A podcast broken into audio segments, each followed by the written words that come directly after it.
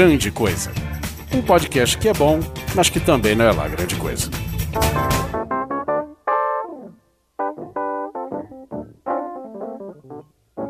Well, I heard about the fella you've been dancing with all over the neighborhood. So why didn't you ask me, baby? Or didn't you think I could? Olá, coisas e coisas! Tudo bem com vocês?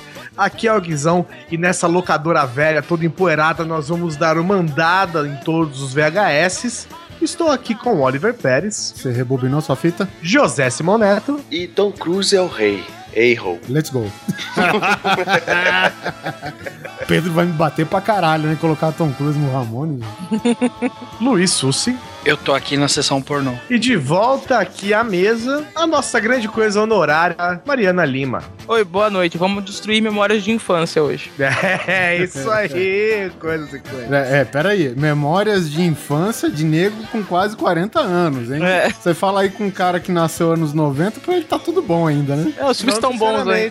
Não, Não, não, É, não, não, é. Realmente tem alguns casos, mas é, É. acho que pra gente é, é mais fácil se identificar, né? Mas sobre o que nós vamos falar? Nós vamos falar sobre filmes datados. Desde aqueles que morreram logo em seguida ou com o passar dos anos, e aqueles que são sobreviventes até hoje, sobrevivem como um ótimo entretenimento, e vamos falar deles depois dos e-mails.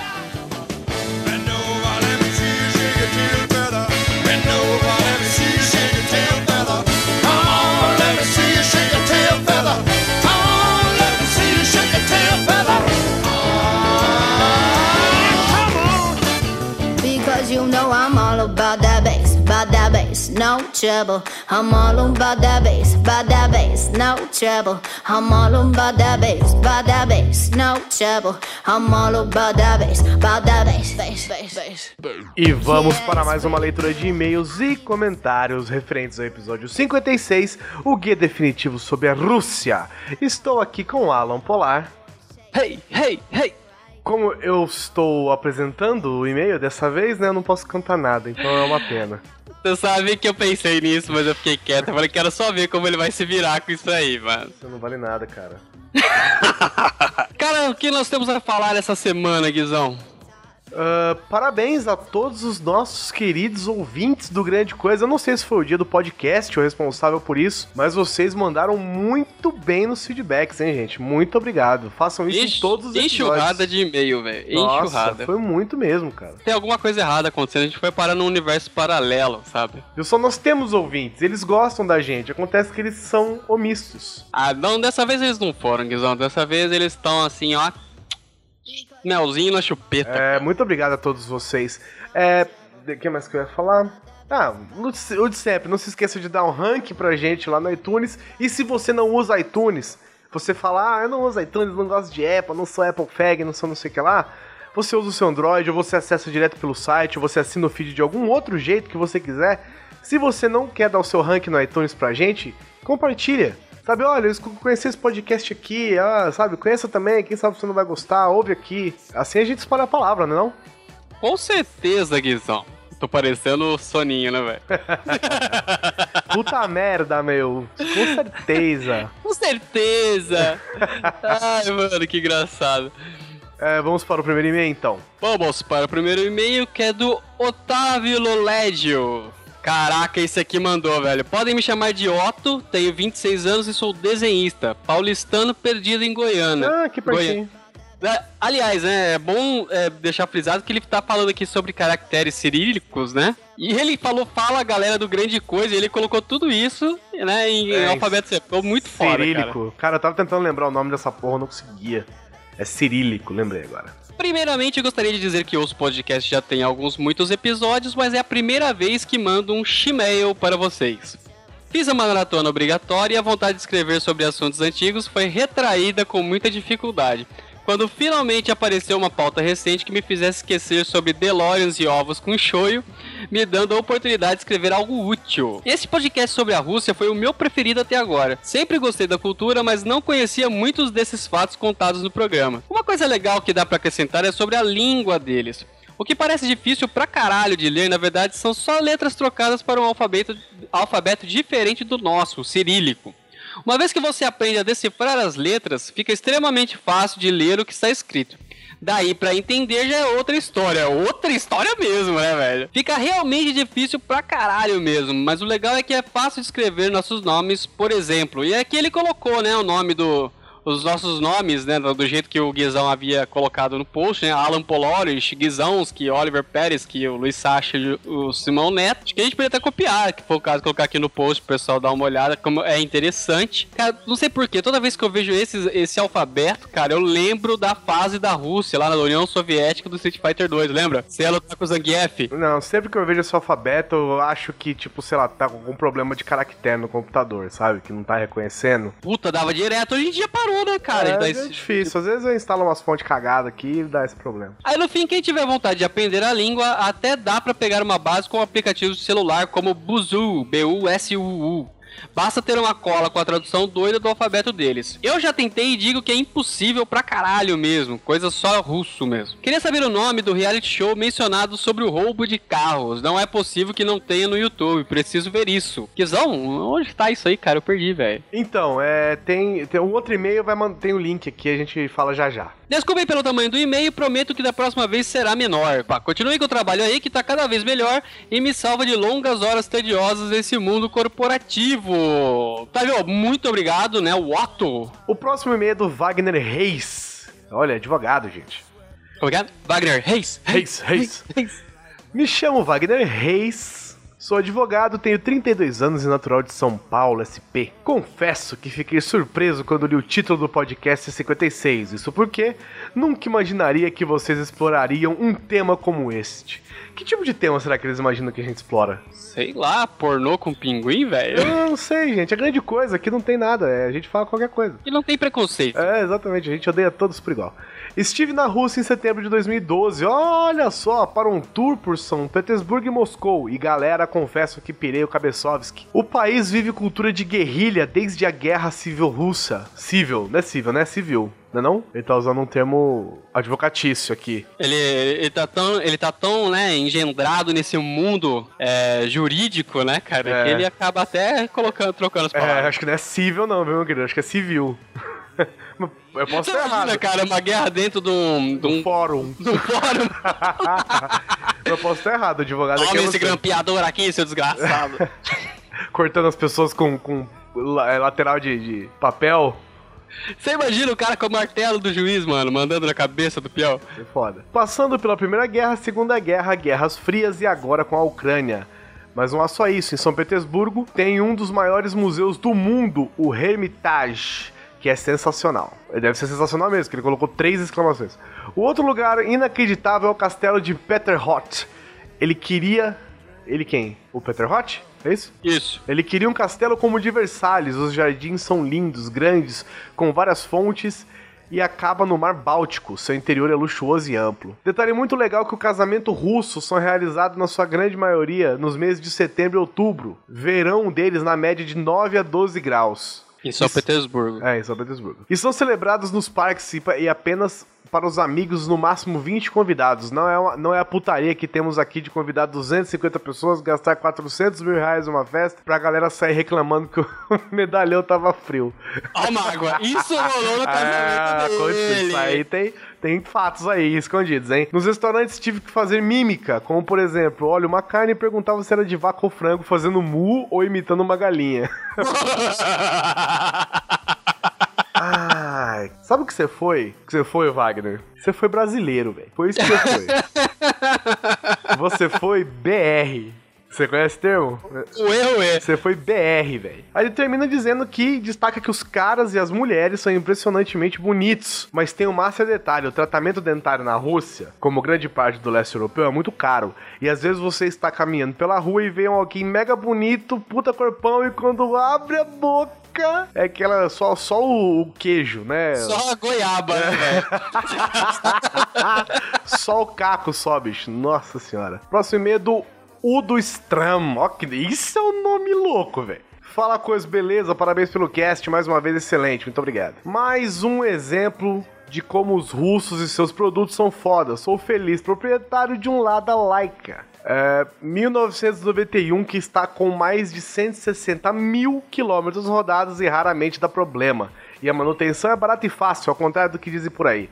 Aliás, o Step ainda é original, rodou pouco e traz escrito nele Made in USSR. Ó, que foda, feito na União Soviética, velho. Caralho, Mano, velho. esse carro, tipo, é o Fusca russo, mano. Puta, é muito louco, velho. O veículo está na minha família desde zero e comigo há nove anos, provando que russo não brinca na hora de fabricar automóveis simplesmente feitos para durar. Uma coisa engraçada é ver algumas pessoas prestes a atravessar a rua, olharem pro carro e mudarem de ideia.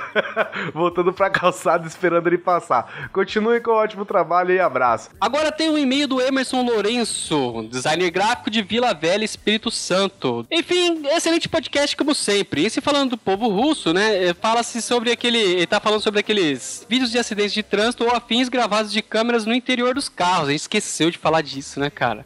Ele só citou aquela hora que a gente falou do meteoro, né? Isso. Isso acontece porque as seguradoras de carros na Rússia obrigam os segurados a ter esse tipo de dispositivo para registrar qualquer ação. Essa obrigação se deve ao fato de que trambiqueiros russos, não, não como os do, os do Ocidente, estavam cometendo uma categoria de fraude com grande frequência. Eles se jogavam na frente de carros de maior valor, sabendo que o seguro pagaria a indenização. Quebrar uma perna ou quase morrer não é nada. Por conta dessas câmeras, que por sinal decidimos que em casa surgem vídeos irados. Tem outra coisa, Emerson. Eu, eu lembro também de ter visto um negócio que a polícia russa ela é muito. Ela, ela abusa muito também. É, diz que ela senta burdoada por é, qualquer por coisa, qualquer. cara. Exatamente. E eu, e eu fiquei sabendo também de uma informação que eles usavam câmeras também justamente contra o abuso da polícia. Por isso que a polícia lá é mais. Agora ela é mais. mais contida, digamos assim. Porque antes. Comedida, é, né? Comedida. Elas batiam em carro mesmo pra tentar passar, atropelavam as pessoas e tal. Então isso também faz parte de um, de um sistema do governo pra poder é, policiar a polícia, digamos assim, né? Who Watch the Watchman? O próximo e-mail é do Anderson Marcos Cardoso. Olá, coisas, episódio sensacionalmente espetacular. Caralho, eu falei isso sem gaguejar nenhuma vez. Isso, Esse eu tô, eu tô pasmo, velho. É, esse formato CG Carmen San Diego foi muito bem bolado e estão me, surpre... estão me surpreendendo cada vez mais. Já é mais um favorito ao lado do claro episódio sobre Arquivo X e eu nem preciso dizer que vocês precisam fazer um sobre a Alemanha também, né? Vocês não sabem como aquele povo é maluco, supersticioso, metódico, medroso, desconfiados, etc. Aí depois ele, ele volta no episódio passado aqui e fala de algumas coisas que irritam ele, né? Velho free talker, atendente de, do rei do hambúrguer, usuário de PC, falta de papel higiênico, toalha, essas coisas assim. Anderson, deixa eu só falar uma coisa. Não existe velho free talker irritante. Existe velho irritante. Pronto. Free talker. se não falar também é irritante. Qualquer jeito, velho é irritante. Olha aí quem vai envelhecer logo logo. Melhor definição de gente que fica te travando na rua é o scanner de rua. Cara, o Oliver foi foda nessa. scanner de rua, velho, é sensacional.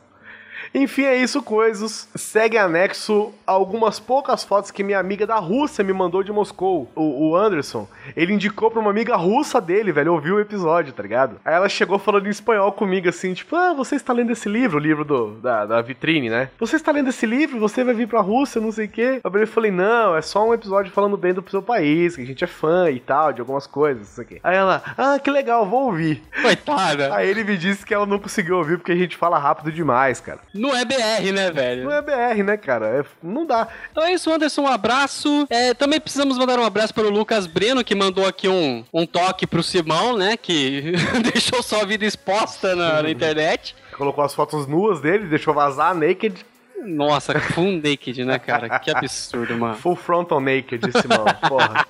Controlar essas fotos que você anda tirando aí, velho. Mandando pra galera por Snapchat. Um abraço também para o Antônio Marcos Júnior, né? Que mandou aqui um e-mail só dando feedback como a gente havia falado, né? Aham, muito bem. Eu falei que nem precisava ler, ler esse e-mail. Tudo bem, a gente não vai ler, mas vai mandar um abraço, porque você está dando seu feedback, a gente não vai deixar você no escuro. E por fim, nós temos dois e-mails aqui, cara, que eu vou falar. Olha, o da Tatiana mesmo foi de rolar uma lágrima do olho aqui, viu? Ó, e os dois são femininos, cara. Femininos, cara, olha o nosso público crescendo feminino. Coisa linda, fantástica. Você sabe que é culpa sua, né, Guizão? Minha por quê? Porque as moças ouvem mais o grande coisa, porque você não deixa o sexismo e o machismo imperar no grande coisa. Ah, desculpa, cara. Desculpa. Você sa- você sabia disso, né? Desculpa se eu tento não ser preconceituoso, nem machista, nem otário. Não, eu estou te elogiando. Ah, muito obrigado. Não, eu sei, mas muito obrigado. E isso tá fazendo as, as moças se interessarem, cara. Isso eu acho legal. Eu sempre quis fazer isso, mas no fundo eu ficava com medinho, sabe? É o seguinte, Tatiana, é, eu não vou dizer que nós aqui, né, somos. é, não somos sexistas em nenhum momento, né? Ou machistas em nenhum momento. É claro que nós, como os, os quatro aqui, são homens. Sim. é, então é difícil, né? É um exercício que a gente faz pra não ser machista nem sexista o tempo todo. Mas é, é claro que às vezes escapa, é lógico, né? Então eu peço desculpa a todos os nossos ouvintes caso escape é, alguma coisa. Tento entender que nós aqui somos homens também e nós estamos tentando. é, a, gente tá se- a gente tenta se policiar, entendeu? É lógico que ninguém gosta de ser diminuído. Não é uma desculpa, mas a gente se poli... Não é uma desculpa, É. mas a gente foi criado assim. É, então exatamente. A gente tá sempre no exatamente. esforço, É, entendeu? exatamente. Então, tipo assim, se escapar, às vezes escapa, entendeu? Então releve. Por favor. A gente foi criado assim, né? Então. É, para de viadagem, vamos é, ler aqui verdade. então. É. Largar de baitolagem. Olá, meu nome é Tatiana, moro na região de Sorocaba. Ai, tá pertinho do, do Neto, né? é, vou procurar as fotos pelado dele aí na internet, você acha? Sem enxergar, né, mano? Tem alguns anos a mais que o Oliver Pérez e sou funcionária pública. Ai, que delícia de vida. Conheci o Grande Coisa, não sei o que é isso. Conheci o Grande Coisa através de um banner na App Store e o primeiro podcast que eu ouvi foi o de Maldições Pessoais. Gostei tanto que fiz a tradicional maratona e me diverti muito. Ai, Jesus. Tive que me conter para não dar vexame no trajeto de casa para o trabalho, para não desatar a rir feito uma louca sozinha.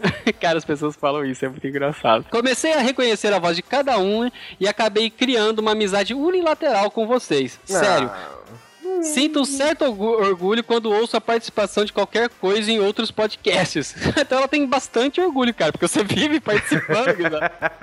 Obrigado. Assim, eu não, eu não queria, eu não gosto de chamar de unilateral, né? A gente, a gente separa esse momento de feedback justamente pra isso, né? e outra, você tem que entender que quando a gente solta o cast já é um tipo um gesto nosso, entendeu? É. A gente tá oferecendo, vocês estão retornando, é, não é unilateral. É, tam- estamos aí, é tudo parça, mano. Quando terminei a maratona, ter gostado de vocês me trouxe um problemão. Gostei tanto dos episódios que passei a ter crise de abstinência e fui procurar outros podcasts para ouvir. Afinal, se vocês mesmos diziam que faziam um podcast que é bom, mas que não é lá grande coisa, eu deveria encontrar outros bons podcasts ou até melhores. Ledo engano. Baixei diversos episódios de diversos podcasts usando a lista dos tops da App Store, mas sinceramente não cheguei a ouvir nenhum inteiro. Nossa. Não que fossem totalmente ruins, mas alguns palavrões fora de contexto, ditos de forma agressiva, comentários sexistas para valer e piadas de muito mau gosto, me fizeram apagá-los imediatamente. Definitivamente não sou o público-alvo deles. Nem mesmo o primeirão da lista me agradou. O jeito de falar gritando. Ah, filha da puta! Vou ter que cortar! Filha da puta! Filha da puta, velho! Ah, deixa, mano. Como seus ouvintes são surdos, me irritou um pouco. Ainda assim, dá pra ouvir alguns episódios enquanto espero episódio inédito de vocês. Sobre público-alvo. Vocês agradam a muito mais pessoas do que vocês imaginam. Sei que não sou o tipo de ouvinte típico, mas adoro o jeito como vocês fazem os programas. O papo flui de forma natural, espontânea, divertidíssima, e essa é a característica do GC que eu mais gosto. Gosto até dos seus ouvintes. O e-mail do Fábio Kiss. Peladão, dando beijo no Sobre o ombro pras inimigas. com a música da Valesca Popozuda foi hilário, mano. Adorei o áudio 2 sobre o Grande Coisa. Achei o depoimento do Neto comovente e me identifiquei muito com a admiração que o fez se juntar à turma. Fiquei preocupada com as dificuldades que vocês disseram enfrentar para gravar. Entendo que vocês têm uma vida além daqui, mas vocês não podem parar. Eu não posso ficar sem vocês. Quanto ao último episódio sobre a Rússia, foi surpreendentemente legal. Não achei que esse tema fosse render tanto e me surpreendi positivamente. Quando começaram a falar do Crocodile, não contive a curiosidade e fui no Google ao mesmo tempo em que continuava a ouvi-los. E a advertência do Guizão de não ir atrás disso veio tarde demais. Eu avisei. Eu já tinha visto as imagens mais perturbadoras dos últimos tempos. Eu avisei. Aliás, cara, se você não ouviu ainda esse cast, pulou por algum motivo e tá no 57, não veja, mano. Desculpa-me pelo longo e-mail, mas eu não poderia deixar de agradecê-los pelo trabalho e pelas horas e horas de diversão. Outro dia me peguei stalkeando o Guizão pelo YouTube afora, assistindo os game, a gameplays de Minecraft e Batman. Olha só. Eu tentei, eu não sei se virou muito não, quem sabe eu não volto a fazer. Um grande abraço a todos, parabéns pelo excelente trabalho e muito obrigada por me trazer tanta diversão. Tatiana, Tatiana, querida, deixa eu te falar uma coisa, cara. Eu vou, eu vou falar pra você que rolou uma lágrima lendo o seu, o seu e-mail. Pode falar que eu sou Foi muito bonito. sensível demais, cara, mas eu, eu li e fiquei assim, abismado, principalmente porque assim, essa última parte em que ela mandou um abraço, ela, tá, ela mandou num segundo e-mail, porque no primeiro não foi. Ela tava digitando no ônibus todo esse e-mail que a gente leu. E isso eu falei, meu, que trabalho que ela teve só pra mandar um e-mail. Eu falei assim, sabe, isso me realmente me tocou, cara. Eu vou dizer que me tocou mesmo. Então é isso, muito obrigado. Continua ouvindo, espero que continue do seu agrado, assim. A gente tá, como a gente falou, a gente tá se esforçando pra, pra agradar não a todo mundo, mas o máximo de pessoas possível, né? E espalha a palavra, como sempre. O último e-mail, mas não menos importante, é claro, é da Giovanna R. Olha só, R, tipo Cristiane F, sabe? É. Não que você seja drogada gosto- nem prostituída, mas. Pelo amor de Deus, mano. Mas se você quiser ser também, pode ser também, não tem problema. É, é a sua, é a sua vontade. É, já foi o que você Você quiser. que manda. É, exatamente. Sou ouvinte do. É, é, seu corpo, suas regras. É, isso aí. Sou ouvinte do cast há muito tempo e até converti meu namorado para o grande coisa. Mande um oi para o Raul. E aí, Raul, firmeza? Ah, mas nunca havia escrito um e-mail para vocês. Até sinto como se vocês fossem amigos meus. Apesar de eu nunca ter me manifestado por aqui. Nossa, isso soou muito Forever Alone. não, não muito. Não, não. Não muito. Bem, o episódio que me fez tomar vergonha na cara foi o guia definitivo sobre a Rússia. Meninos, parabéns. O GC56 foi para aplaudir de pé. Nossa, gente, que isso? Ouvi-o, ó, ouvi-o. Chupa essa, filho. Ouvi-o na volta para casa, no trem, e foi obrigado a ficar virada pra porta porque não parava de rir. Caralho, isso ia ser muito engraçado, Ela mano. ficou, ela ficou com medo da gente, dela tá, de acharem que ela tá rindo na cara da pessoa. Sobre o cast, tem algumas coisas a acrescentar. A questão de haver mais mulher do que homem na Rússia me fez lembrar de algo que eu vi em uma aula sobre crescimento populacional no mundo. O que acontece agora que o país dos ursos que é que a natalidade, que já era baixa, ainda sofreu uma, uma depressão nas últimas décadas e alta da mortalidade. De homens. Pela- pela é, alta. pela alta da mortalidade de homens jovens, o que diminui a faixa, da, a faixa ativa da sociedade. Seria a vodka? Seriam os ursos? Seriam o gelo? A resposta que eu ouvi foi a seguinte: pasmem.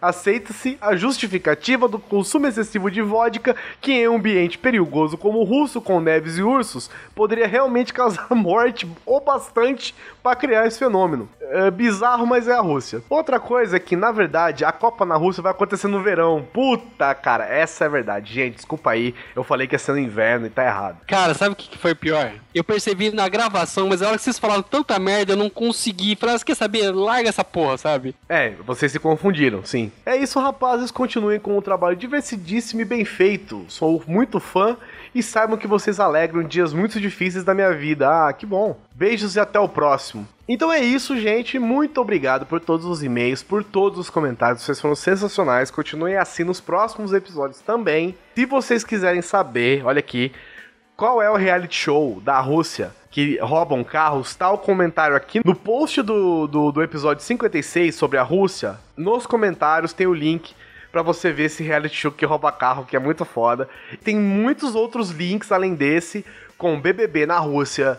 É, o Putin dando soco, querendo, ameaçando dar o soco nos caras dos ortodoxos. E, e entre muitos outros links, BBB, um monte de coisa diferente aí. O programa, inclusive, da Vice sobre o Crocodile. Então, se você quiser saber mais, a galera aqui fez um, um trabalho sensacional e de enciclopédico sobre a Rússia nesse episódio. Então, acesse aí o post do episódio 56. Se vamos para este episódio lindo e maravilhoso, Polar em Vamos, vamos agora. um abraço.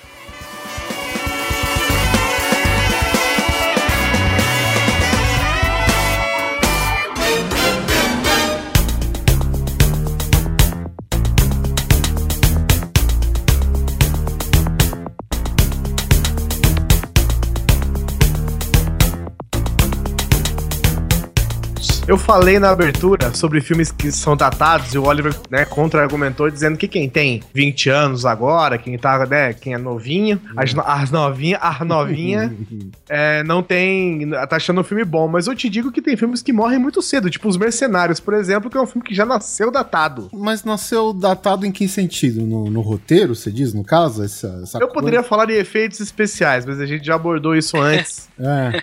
Eu poderia falar que eles nasceram com uma puta reposição hormonal, né? É, mas o filme é feito pra isso, né? É feito exatamente pra isso, né? Pra ser um filme datado, né? Datado dos anos 80. Mas a gente tem alguns aqui que não eram essa a ideia, né? A ideia não era nem um pouco perto disso. O caso do Mercenários, ele não é um filme que nasceu pra ser datado. Ele é um filme pra resgatar aquilo que ficou Isso. lá atrás e tentar, né? in- in- não digo impor, mas enfim, inserir ele de novo nesse, nesse século XXI que a gente tá agora, né, cara? Nessa, nessa onda. E eu acho que até o Mercenários 3, né, que lançou há pouco tempo aí, até faz muita alusão a isso, porque, tipo, nos dois primeiros filmes eram os caras que iam de frente com o inimigo, né? E é o cara que eles, tipo, eles não entram numa porta, né? Eles usam o manual do X-Men, eles fazem uma, né? Então é, é coisa do tipo. Agora eles chegam, eles pegam no terceiro que eles ilustram isso com algumas, digamos, novas aquisições para a equipe, que é o cara que já entra hackeando o sistema, né? O cara que entra escondido, o cara que espiona, o cara que ludibria. Então, tipo, ele, o, o Mercenários, ele usa esse choque de culturas, né? Que a gente vê em filmes de espionagem e de ação nos dias de hoje. Mas a gente colocou uma lista, a nossa famosa lista, sobre alguns filmes que nós achamos datados, né? Cada um colocou um pouquinho e vamos falar sobre ele. Começa, Oliver Pérez, já que você está todo empolgado, percebi, falando de mercenários. Então, o primeiro filme, eu não digo nem datado assim por conta de, da, da técnica utilizada nos anos 70,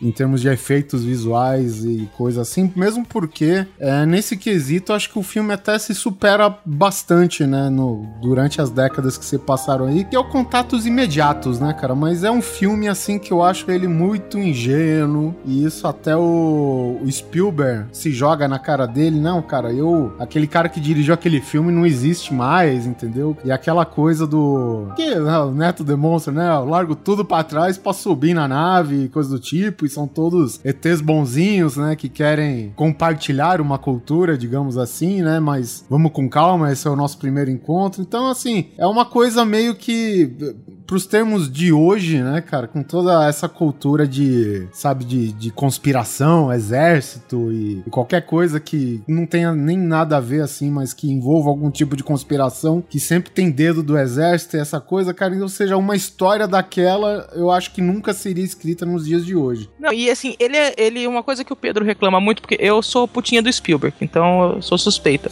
Mas ele acha a narrativa lenta. É, mas isso daí é característica, eu acho que de Da todos época, os né? filmes da época, né, É. cara? Porque se você vê, a mesma narrativa lenta, por exemplo, a gente tem Poderoso Chefão, que todo Sim. mundo idolatra. Mas ele tem certos pontos que nos dias de hoje muito diretor ia dar uma limada, entendeu? Mas, assim, isso é, eu, eu acho que culturalmente é a marca do filme na década, entendeu? Então, não, não diria que por causa disso está datado, assim, mas acredito mais em termos de roteiro mesmo, cara. Mas a- a- até o Spielberg, né, cara, ele, ele é um cara que, que ele tem ciência do que, que ele pode é, colocar no currículo ainda, né? Mas ele mesmo fala, cara, eu acho. Eu, eu tava positivo demais de dar raiva, ele quase fala assim, sabe? Então, tá aí o meu ponto de vista, né? Mas eu acho que o Contatos Imediatos ele só envelheceu no roteiro. Acho que se for em termos práticos de, de efeitos visuais, que eram, digamos, uma, um requerimento básico pra um tipo da- de filme daquele, pô, é, são efeitos fodas até hoje, cara. Se você vê uma versão do Blu-ray aí da, do filme restaurado, Eu é, tenho, é muito bom. é impressionante, cara, o, o que os caras faziam com nada. Por exemplo, é, tipo, vamos supor, uma imagem que nem Independence Day, que a gente já entra um pouquinho na era digital, né, do, dos filmes de, de alienígenas e tal, que é aquelas nuvens, né, que encobrem a nave na chegada das naves no Oriente Médio, por exemplo, Uhum. né? Aí teve uma cena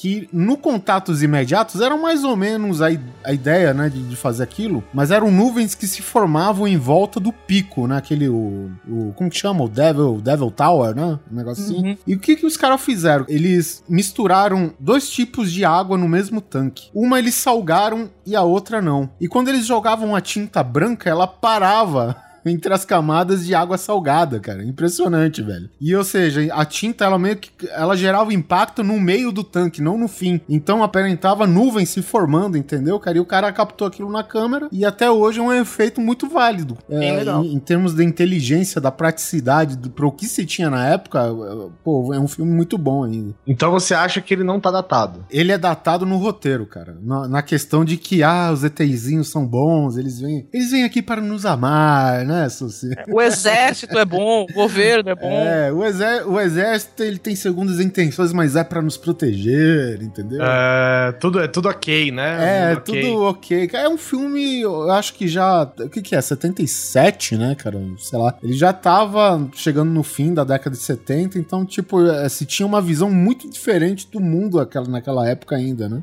E você sabe, né? Anos 70, toda a década do paz e amor. É, tinha muito LSD na mente, né? É. Porque o Spielberg ele fez vários filmes de ETs, na verdade, e cada um é, tinha uma visão diferente, né? O ET, por exemplo, Uhum. né, que é outro filme que tá aqui na lista, ele era aquela coisa: o ET é bonzinho, mas o exército é mal, né? As pessoas são más. É, eu acho que também não, cara, porque a gente tem o personagem do Peter Coyote, né? Que ele é um cara bom, cara. Ele é um cara que ele se sensibiliza com o Elliot, né? Com aquele draminha todo, né? Do, do Elliot estar sendo separado do ET, que uma criatura que veio do, do outro mundo e virou muito amigo dele e tal. Virou brother. É, só que eu, eu acho o seguinte, é um filme que, ok, eu, eu gosto muito, mas porque eu me lembro da minha infância de quando eu vi esse filme naquela época, entendeu? Eu acho que se você... Uhum. Mais do que do filme em si. Você lembra, você tem todo o sentimento envolvido, né? É, in- exatamente, né? Não um filme em si. E, e o que acontece? Se você for mostrar o filme hoje pra uma criança de até 5 anos, acho que passa. E se você tá ouvindo o podcast aí,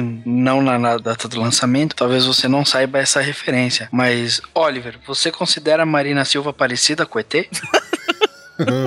Caralho. Eu considero. Somente quando ele tá doente, né? É quando ele tá com o lençolzinho na cabeça, né? Então, então podemos afirmar que pessoas do Acre são ETs, ou não? Nada a ver. Não, mas eu voto no ET. Qual que é a chapa dele? Terceiro grau? Como é que é? 51. Vote 51. Puta, é o Enéas, cara. Mas enfim, o ET tem essa coisa que eu acho que funciona em crianças de até 5 anos. Cara, passou isso, que a criança já tá mais engajada nos Paranauê da vida, né, cara? Eu não sei se o ET passa, não, cara. Eu, eu, eu gosto do, do filme, eu assisto até hoje, volto a assistir, mas, cara, eu não sei se, se a gurizada hoje chega a se empolgar com o filme. Eu não sei vocês, por exemplo, o Guizão, que vem de uma geração um pouco depois da minha, se ele tem, sei lá, se ele gostaria de assistir o ET. Ah, vou ver o ET, se eu tenho vontade de ver, entendeu? Mas a melhor coisa até hoje que eu vi sobre o ET foi um episódio de Frango Robô. Não sei se vocês já assistiram isso. Que mostra que o ET ficou na Terra porque ele era meio bobo, sabe? Ele, Uhum. é- ele tinha uns problemas mentais. e aí os caras chegavam, os caras tinham vários poderes, sabe? O único poder que o ET conseguia era brilhar o dedo. Os caras eram mega evoluídos e o ET só conseguia falar ET casa, sabe? Bom, foi bem engraçado. Depois procura ET Frango Robô que vocês vão ver aí a referência. Não, e- no filme né, tem coisas assim, bem datadas que pra nossa geração era legal, era, sabe, era o máximo e agora não. Por exemplo, no começo do filme os moleques estão jogando DD. É. Molecada de hoje não, já não, não curte tanto, né? Tem uma hora que o Elliot tá lá com os action figures de Star Wars e tal, que ele mostra pro ET. Depende Que é outra coisa também moleques. que brinquedo, cara, action figure, criançada também já não, não tem o mesmo efeito. Puta, eu vi aqueles, aquele action figure do Grido que ele mostra pro ET, eu ficava louca com aquele action figure. E o lance das BMX, né? Que na época, Ah, meu. Na época era, o- era o que havia. Porque assim, a- a- pelo menos aqui no Brasil, a, a moda veio com a mesma intensidade, cara. Sabe? Tá- todo garoto de que passava suas tardes na rua que se preze tinha uma BMX, né? É, e aquela perseguição da, da BMX e foi tudo feito pra época, porque aquilo, meu, é, era, o meu, molecada pirava É. com aquilo.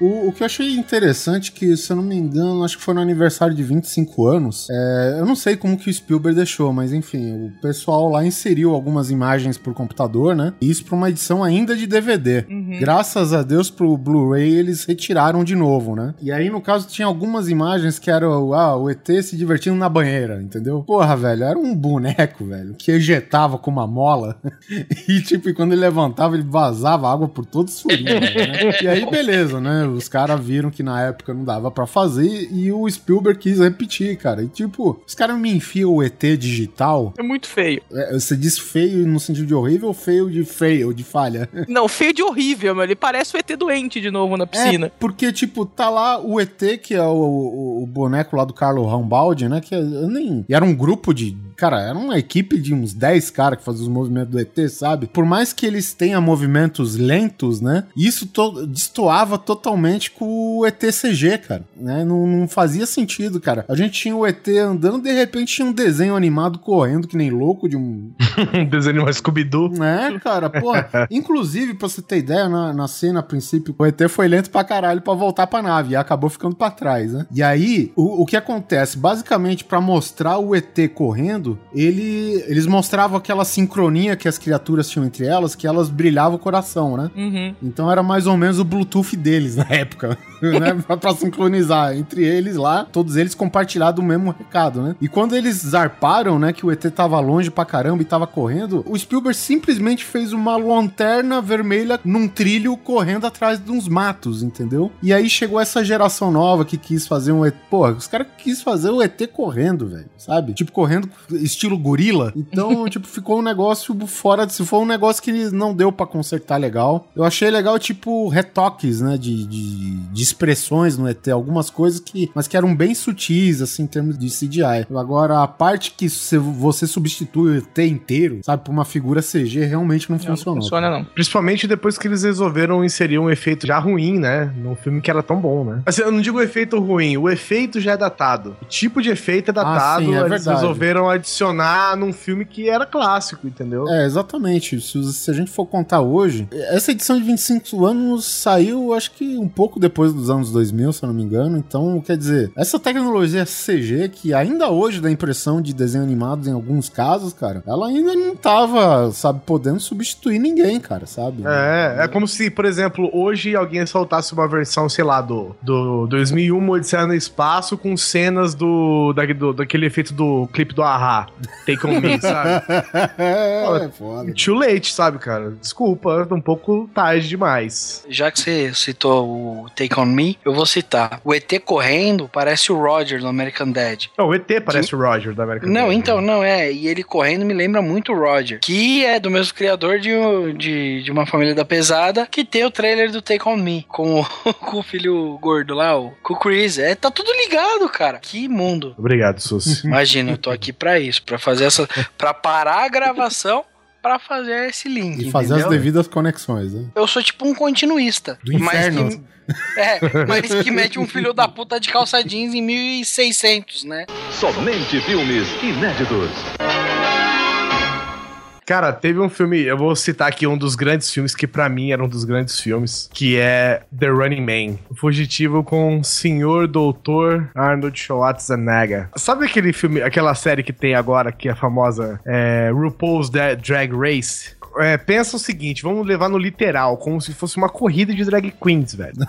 Meu Deus do Sabe? céu. Uma corrida de drag queens de neon, velho. É um bagulho impressionante. Cara, eu assisti o filme, eu tinha uma memória tão linda desse filme que eu fui assistir recentemente. Cara, eu não consegui assistir, tipo, mais que 20 minutos do filme sem falar, tipo, cara, que ridículo. É foda, cara. Sabe, o roteiro é horrível, sabe? A, a filmagem é horrível. O cenário é legal, tá? O- a fotografia do filme é legal. Mas, cara, é tudo ridículo, sabe? É como se eles quisessem juntar o cenário do, do Exterminador do Futuro com uma corrida de neon, velho. É, com Tron, sei lá, sabe? É uma coisa. Que a gente vai é falar daqui a muito pouco. ridículo. Diga de passagem. É muito ridículo, cara, sabe? É cheio de. É coisas que a gente não vê mais, tipo, o famoso o futuro dos anos 70, sabe? O futuro, o futuro dos anos 80. É, é verdade. Sabe? Que tem neon em tudo quanto é lugar, todos, tu- todo lugar é ruína. A resposta É, pra tudo era neon, né, cara? Isso, exatamente. neon e fumaça. Tudo era fumaça. Esse filme não tinha umas cenas tipo de, de perseguição com umas motos, tipo moto de motocross? Acho que tem, mas não fica bom por causa disso, não, viu, Mariana? Não, então, eram umas, umas motos que, tipo, na época já estavam meio ultrapassadas.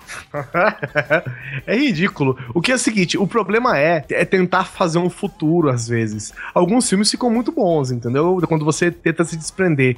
Agora, alguns ficam muito ruins. O Running Man é muito ruim. A não ser que você tente, é, sei lá, se, se abstrair demais do que você tá pensando, porque ele é cheio de jargões, sabe? Cheio de piadinhas ridículas, é, piadinhas, sabe? Pra, pra ser nosso style, assim, sabe? Você fala, cara, não acredito que você tá falando, fazendo essas piadas. Aí é aquela coisa meio 984, sabe? Que é tudo um grande. É tudo. Não, não o 984 no caso, mas é aquele negócio de transformar tudo em reality show, tudo em business, tudo em show business, né? Porque eles são fugitivos, é, eles são presos e aí eles estão numa num grande show que vai que dá prêmio, dá brinquedo, dá não sei o quê, placar de apostas de um mundo decadente, sabe? E por incrível que parível, os caras usam essa temática até hoje ainda, né, cara? Até hoje, até hoje. É tipo, o Hunger Games, né? O Hunger Games é basicamente, né? É. Essa pegada, tipo, deixa as pessoas se matando e o. E, E pessoas né? se E, games, cara. é, deixa as pessoas se matando e alguém assistindo, sabe? Eu nunca vi tanto dinheiro jogado fora numa besteira tão grande. Ah, Desculpem Ah. vocês que curtem, eu respeito quem curte, eu não vou condenar vocês, não, cara. Eu acho, sabe, tanto dinheiro jogado fora, cara, porque, tipo. Enquanto o filme se foca na vida da Katniss, lá na, na vida dela, né? É um filme que tem até uma, uma pegada séria, né, cara? E aí você vê um Stanley Tucci despirocado, velho, sabe? E- Ele é um bom ator, cara. ele é ótimo ator, não tenho o que falar, cara, mas é, é um negócio de louco, sabe? É- é esses dois mundos colocados no mesmo universo. sabe? E sabe o que é doido? O- é- Essa é a vantagem, é por isso que eu sou, inclusive, fã desse cara. Sabe quem escreveu The Running Man? Não tenho ideia. Stephen King, velho. Sério? O filme merda de neon e corrida do Schwarzenegger é escrito pelo Stephen King, velho. Pare pra pensar. Reflita um pouco sobre essa citação. Os filmes, principalmente os de ficção científica, que sobrevivem ao tempo, é, são principalmente aqueles que eles filosofam em cima de, de uma re- realidade alternativa, né? De um futuro Exatamente. provável. Exatamente. Se a gente pegar, tipo, um grande clássico, tipo Blade Runner, porra, cara, filmaço, cara. Só que é o cara trabalhar muito uma ideia, né? Conceber, fa- fazer uma concepção de algo e pôr na tela pra ver como que um futuro, é, como um possível futuro pode, né, funcionar naquele jeito. E é claro, ó, óbvio que como todos bons anos 70 e 80, no Blade Runner os carros voavam, que é, pra mim, que a gente que cresceu nos anos 80, que tipo, que nem eu e a Mariane, a gente tinha certeza, cara, que da partir do ano 2000, todo mundo ia ter um carro voador na garagem, Claro. sabe? Porra, é- é- era o que eu apostaria certo, sabe? É claro que você vê o futuro como, né, baseado no que você vive hoje, né? Eu não consigo imaginar, mas eu acho, por exemplo, que a nossa percepção de futuro atual, ela é mais coerente com o futuro mesmo, que talvez, né, com o futuro, com o possível futuro do que de antigamente, sabe? Com carros voadores. Olha só, pra você ver como que é contraditório, né? Nos anos 80, que a gente não tinha bosta nenhuma em tecnologia, a nossa imaginação ia pro alto, né, cara? Hoje que, porra, a cada, a cada ano você tem que jogar um iPhone fora, conforme, né, as regras da, da sociedade consumista, que cada minuto sai um, um pedaço de tecnologia bem melhor que a geração anterior. E hoje a gente tem, tipo, é, como ideia do futuro, coisas mais pé no chão, né? É, então, exatamente isso. Agora, no futuro do passado, no futuro do pretérito, nos dias de um futuro esquecido, era muito mais fantástico, né, o negócio, né? Era muito mais absurdo. Que, daí, por exemplo, é claro que a gente também não tem como adivinhar o futuro, né? A gente se prepara para um certo futuro. Por exemplo, um, um exemplo aqui da vida real que eu reparei essa semana. Você vê que todos os celulares, eles têm melhorado as câmeras deles, né? A câmera traseira tem ficado com 20 megapixels, 50 megapixels, 1 milhão de megapixels. Tem uns celulares que parece até uma câmera digital atrás, de, de tanta qualidade de foto. E os caras Né? ainda tirando selfie de espelho, né? Não, não, não, mas eu não digo de espelho, eu digo de com a câmera da frente. Entendeu? O que, que aconteceu? Todas as empresas se prepararam para uma demanda que eles achavam que era correta, Aham. melhoraram as câmeras traseiras de todos os celulares, cara, e simplesmente o padrão de fotografia mudou e as pessoas preferem uma foto de qualidade bosta da câmera da frente do que ter que tirar uma foto com a câmera de trás e não ver o que tá tirando. Sei lá, eu acho que aí é porque um pouco a população é meio burra, viu, cara? Não, Não é, não é que é burra, cara, é que não tem como você prever assim, entendeu? Algumas É. coisas simplesmente acontecem, cara. Agora, por exemplo, Running Man, sabe? Esse negócio de, de- O futuro é bem mais sutil, né? Existem reality shows de pessoas se ferrando? Existem, mas não a esse nível ainda. não com gente apostando dinheiro em ver quem morre primeiro e não sei o quê. Por enquanto, né? Não temos isso. Mas você vê que eles tinham uma, uma percepção bem fantasiosa, assim. E esse negócio de arriscar o futuro, cara, é um bagulho muito. É uma linha, sabe? Entre o épico e o datado, cara, que é tênue, velho. É que eu acho que hoje a gente tem mais, assim, noção de, do que é possível em termos de tecnologia do que na década de 80. As coisas eram meio mágicas pra todo mundo. Então o nego extrapolava. Agora acho que hoje a gente- as pessoas têm mais noção de, de limitações tecnológicas, né? Do que rola, do que não rola. E eu vou te falar, em termos desse negócio aí de reality show, cara, se um dia chegar a esse ponto de filmar pessoas se matando, por favor, que voltem às arenas, né, meu? Porque não tem mais nenhum, nem justificativo pra impedir isso, cara, porra. Somente filmes inéditos.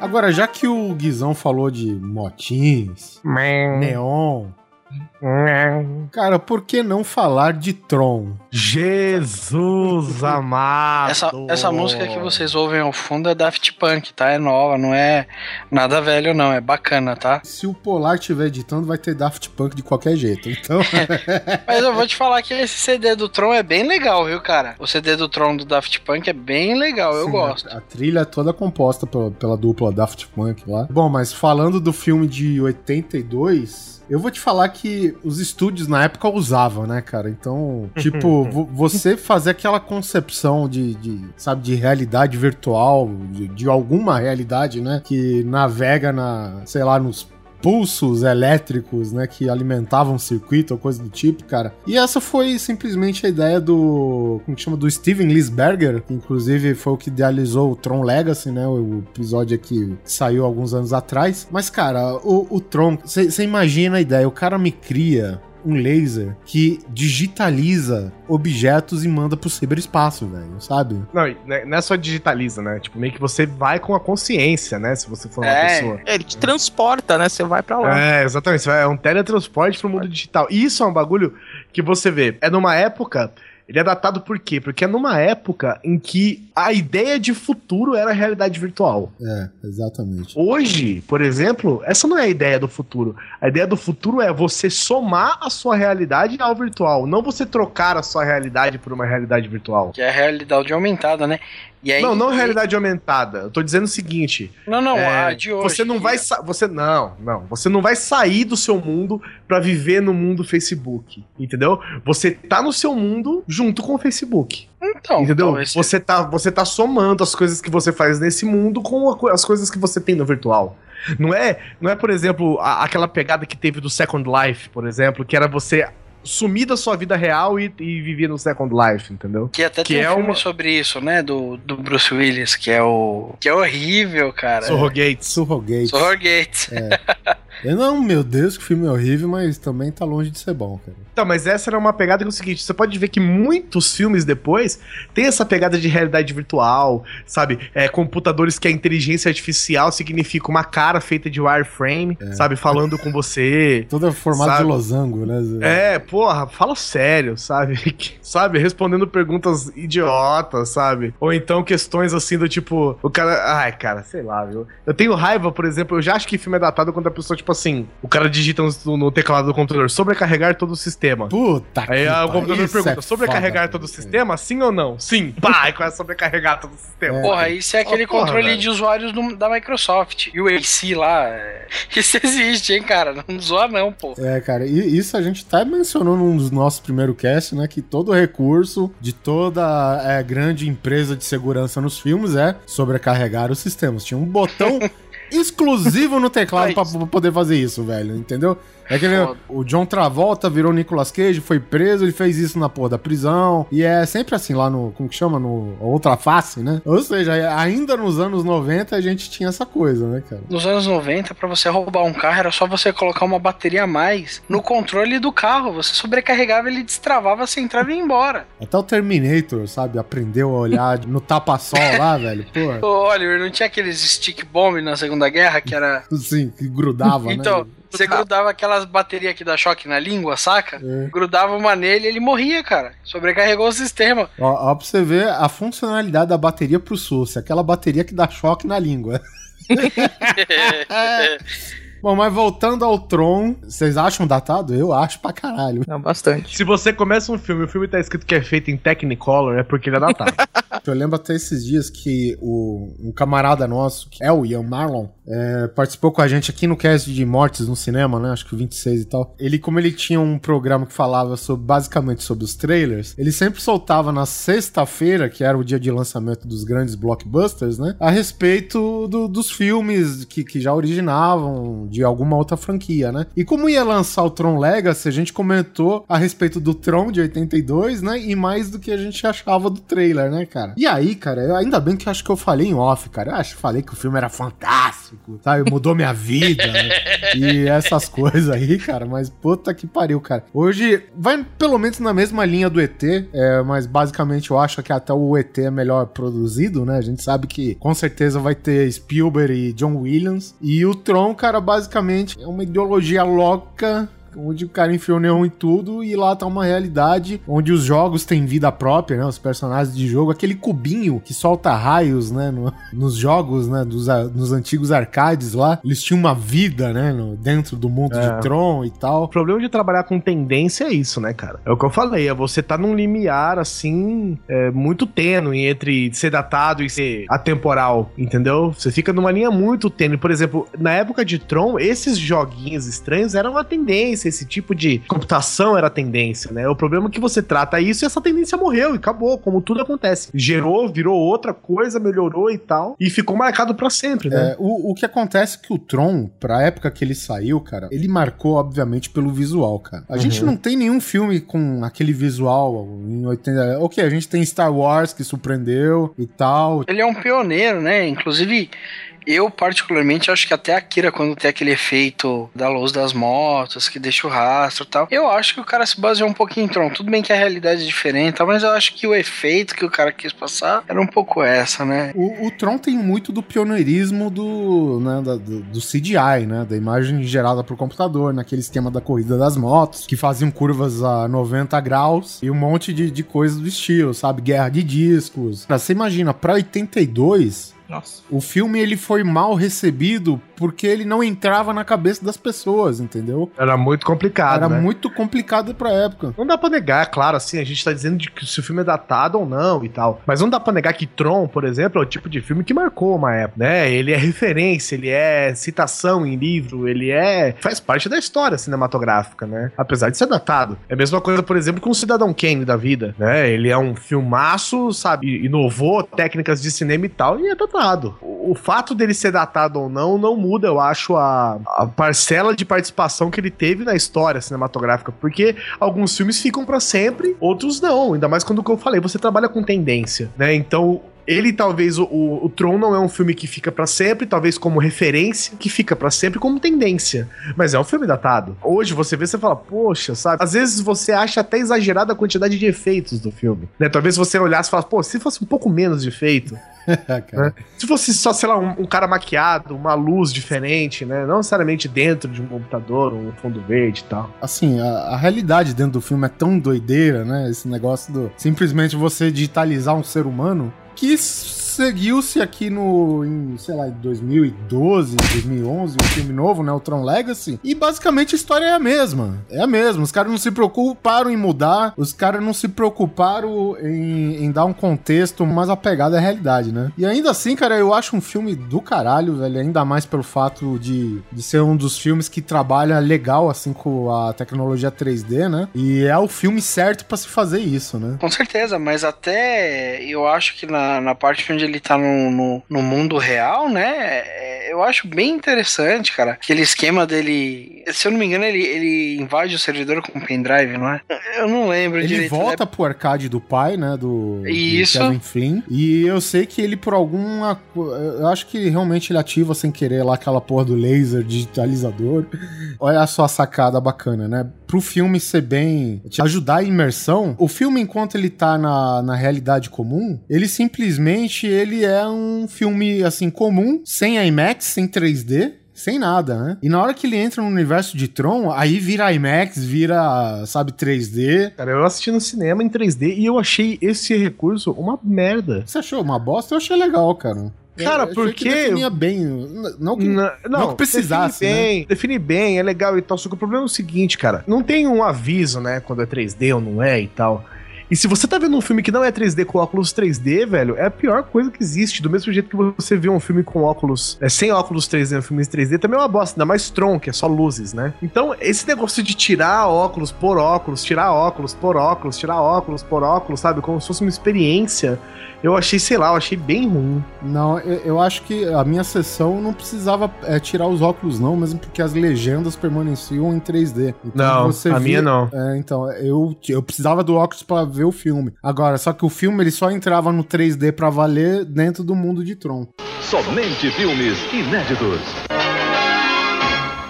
Então talvez nem todo mundo conheça esse. Chama Amanhecer Violento. O título em inglês dele é Red Dawn. Puta, esse ele ganhou uma versão nova? Com o cara que é o irmão do Thor? É, mas eu ignorei isso. Ah, sim. Substituiu a sua realidade pela minha, né, Guizão? E ele é um filme, assim, é datado porque toda essa questão da Guerra Fria, né? Ele é de 84. Alguns atores da época que eram promessas não se tornaram nada. Ele tem o Patrick Swayze, o, o C. Thomas Hall, a Leia Thompson, tem o Charlie Sheen. Você falou, você falou Patrick Swayze e ficou datado automaticamente. Ele não dança nesse filme. Mas ele teve muito Primeira coisa que eu lembro é os mullets, né? Então, eu, basicamente o, o filme é. o- os russos acabam invadindo os Estados Unidos durante a Guerra Olha aí, Fria. olha e aí isso. tem. a- É, e aí tem uma galera, uns moleques lá que vão ser a resistência, né? Que são os moleque meio, tipo, sabe, Hillbilly. É. Que é tudo... é, Bom, não sei se... Pelo menos que eu, eu só vi a versão nova. E quem invade agora, se eu não me engano, ou é a China ou a Coreia, eu não lembro. Você tá vendo a bosta? É Essa é a foda, né? bosta. Sacou? tipo, era uma época em que tinha Guerra Fria e tal, Rússia. É. né? Agora o vilão, o novo vilão é a Coreia. Exato. Entendeu? Então, como eles agora, os Estados Unidos, por exemplo, têm suas ligações políticas com a China, a China agora é amiga. Sim, sim. Entendeu? Então, é- é- isso é muito louco. E isso vai ficar datado, né? Vai. Você, você vai lembrar de uma época em onde contexto fazia sentido, mas vai ficar datado. É, nesse mesmo O- sentido, se for pensar, me- mesmo no Day After, tipo, cara, naquela época, o nego se cagava de medo de ter uma guerra nuclear. Hoje os caras. ah, mas também a Globo ajudava, né, Mariana? A gente- Porra. Esse, o filme novo desse filme é aquele com o Jason Tatum lá, que é, é uma galera, é uns moleque meio que, que guerreando ou nada a ver? É o irmão do Thor, que é o... Ah, foda-se, ele morre no Thor. filme. É, é o Não, eu Liam... não assisti. É bom, toma essa por causa da Rita do Dexter, chupa. Então, e, e nunca vai ser Mas, tamanha. mas o que acontece com a Rita, que eu não sei. Você sabe, sim. Qu- Quando o Dexter era bom, você soltou esse spoiler e mudou toda a minha vida. Pra baixo. Ele deixou ele ruim. É, inclusive a vida durante alguns meses, É, né? Você você estragou até a série, velho. Depois disso, nada mais prestou, velho. Mas enfim, é aquele Liam Hemsworth que tá no Mercenários 2, que por algum acaso morre também. Chupa essa!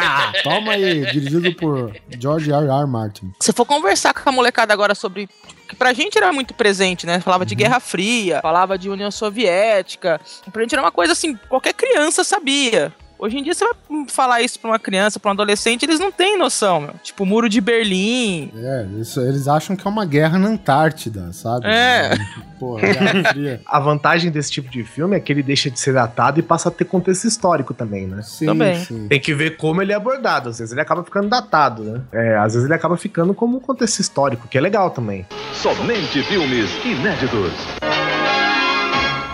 Agora eu vou citar um exemplo datado, mas pra mim, você sabe que eu gosto pra caralho, que um grande fruto da Guerra Fria, cara, é o James Bond, né, velho? Então, a- as coisas que o 007 das antigas aí na pele do, sei lá, do, do Sean Connery, do Roger Moore, até do Timothy Dalton, ele pegou um pouco do fim, aí tem o George Lazenby que pegou um e tal, mas assim, era tudo baseado na Guerra Fria, cara. Sempre tinha o James Bond pegando um vilão principal e a Rússia tava por trás de alguém que não podia interagir direto, é claro, com o governo britânico e nem o americano, né? Porque eram os que mais eram retratados no filme do James Bond, o 007 e o aquele agente lá, o Felix Leiter, né? Que era o, o cara da CIA, né? E principalmente quando chegou os filmes novos, é, quando o, o personagem, né? Eles tentaram meio que readaptar, existia essa grande dúvida se o 007 ia conseguir passar pros anos 90 e 2000, consequentemente, já que a Guerra Fria acabou, cara, e ele era justamente um que nem eles chamam, é um dinossauro da Guerra Fria, que eles se referiam a 007, né? É, mas eu acho que o, o, o próprio filme do Missão Impossível, acho que deu pra dar um up no 007, não? Uma modernizada. É, é que Missão Impossível é, é mais espionagem, né? E o Ah, 007... Não, É, né? não, é não, mais, não. né? É- é- Amor, ok, ele é- carinho, né? Não, mas pera lá. Porrada o filme inteiro. Pera lá. O, o Missão Impossível, ele sempre investiga aquelas empresas com, sabe, com, com duplo objetivo, que é não sei o que, mostrar isso. Enquanto os filmes antigos do 007 sempre tinha um cara, um, um vilão que queria foder o mundo e o governo da Rússia querendo se aproveitar no fundo, entendeu? Então, tipo, tinha o retrato da Guerra Fria, mas era mais como uma, é, retratado como uma crise internacional, não como um caso de espionagem que, tipo, o MI6 ganhando perdendo, né? O. Como que chama? É Mission Impossible Forces, né? Que é a equipe do Tom Cruise aí, no caso. Que é um caso que se, se eles perder ou ganhar, velho, vocês vão saber, sei lá, se der uma merda muito grande. Se alguém detonar o pé de coelho, seja lá o que for aquilo, ou coisa do tipo, entendeu? Que lance do mundo livre, né? Contra aqueles Os vilões comunistas, representavam né, o mal. É, que representavam o mal encarnado, né? Era o bem contra o mal. Só, só que se você parar pra, pra pensar, a época que a gente tá vivendo hoje, logo mais o nego vai colocar de novo. Já tem colocado muito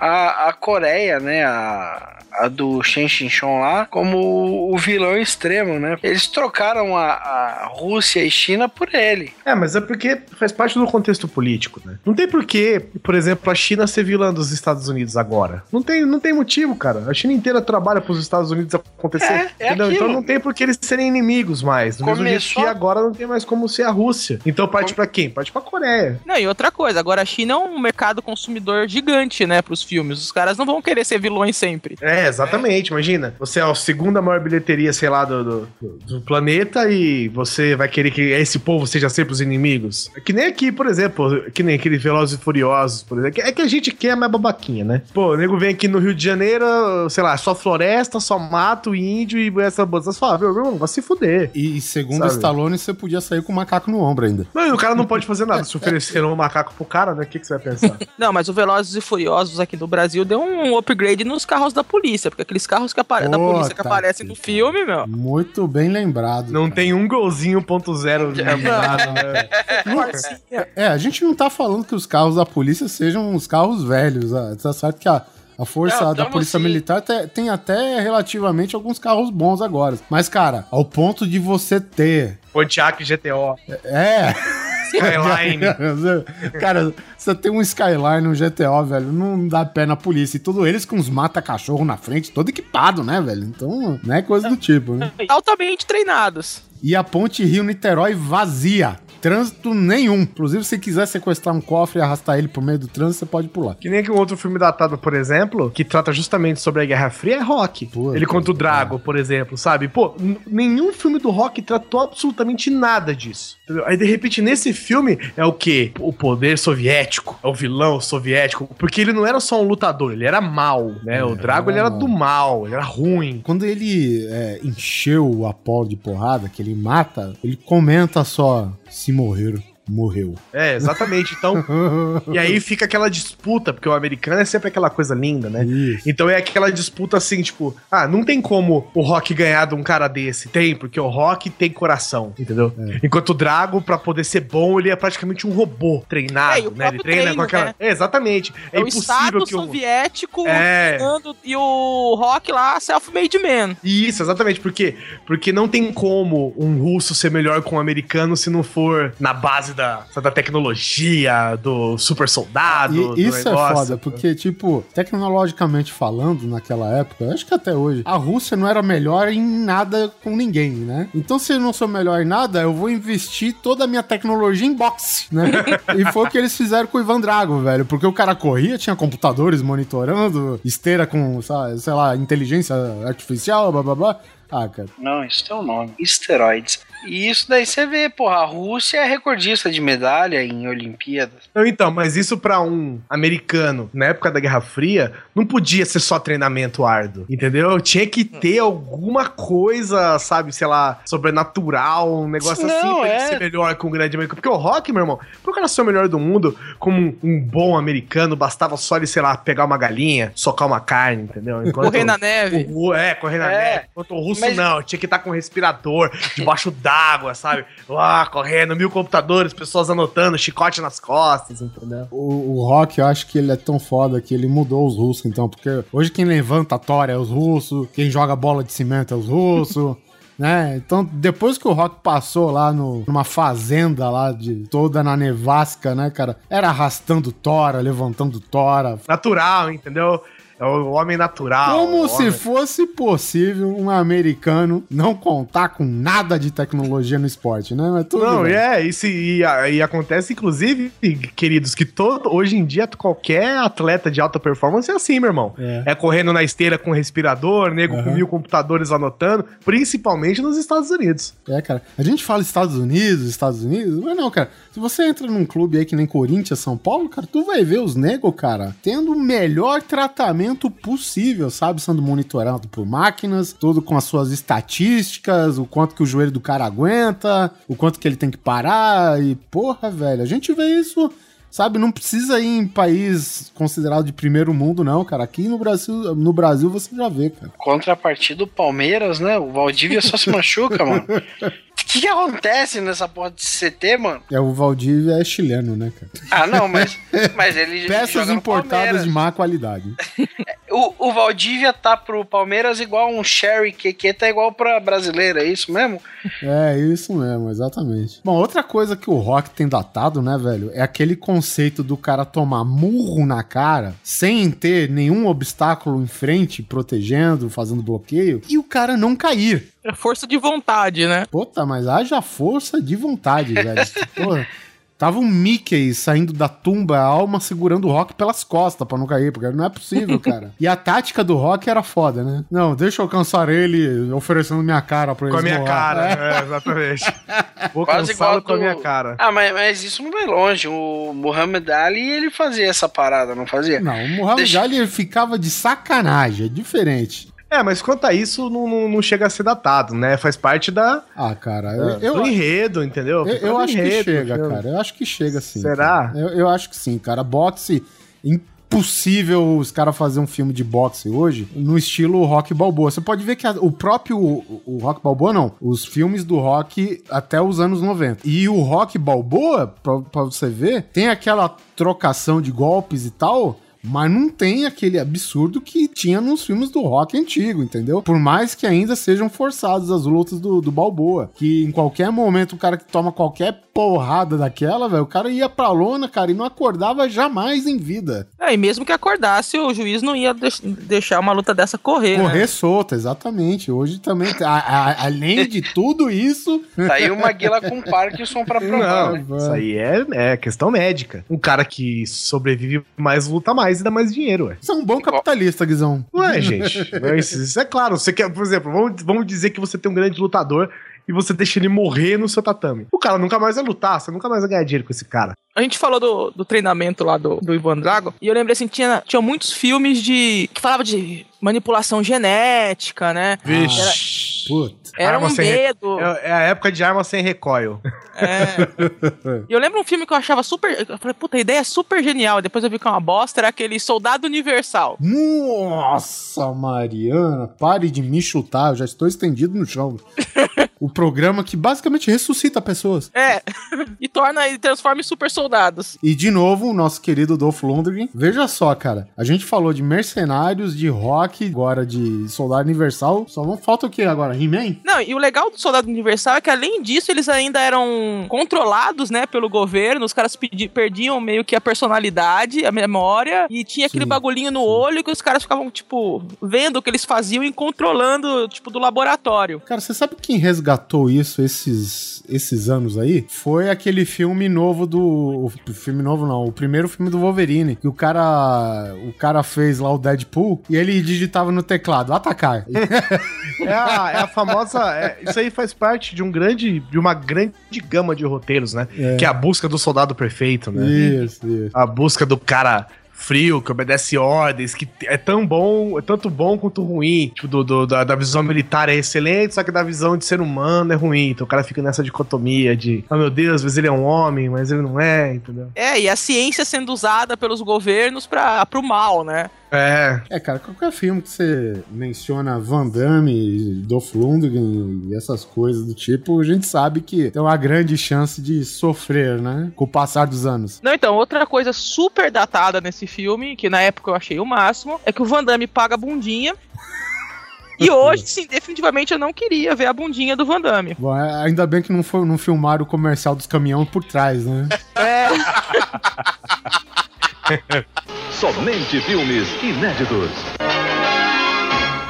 Cara, um filme que ainda é aclamado por todo mundo. E dou razão, porque é um filme muito bom, apesar da, da sua idade ter chegado. É a trilogia De Volta para o Futuro. Lave a sua boca pra falar de De Volta para o Futuro. Cara, mas o, o De Volta pro Futuro, eu não tenho nada é, referente, vamos dizer assim, identificação, digamos, com a época que o filme foi feito, sabe? Aquelas coisas oitentistas dentro do filme. Eu não me importo com aquilo. É, efeitos visuais do filme são bons até hoje, cara. Pô, até que são tão bons que o nego queria processar o, o ZMX por ter destruído uma Maria Fumaça histórica e não sei o que, entendeu? O meu problema com o De Volta para o Futuro é, assim, mais acho que com o 2, que retrata justamente aquilo que a gente falou, que é aquele futuro absurdo. Mas eu não sei, porque eu vejo o- futuro do De Volta para o Futuro como um futuro absurdo mesmo, né? É aquele tubarão 15. e a tecnologia era 3D, olha só. É, exatamente. Aquela, aquele refrigerante. É. O computador, né? que- Aquele computador que é do, do Fallout, que é um cara num computador, né? Sim, um sim, é negócio. verdade, é verdade. Pô, eu acho muito foda, velho. Mas o, o que mais me pega, cara, é os vestuários da, da galera lá, velho. Principalmente aquela do, do bife do futuro lá. do- que seria, sei lá, neto do bife, alguma coisa do tipo. Oi? Se é o bife do neto.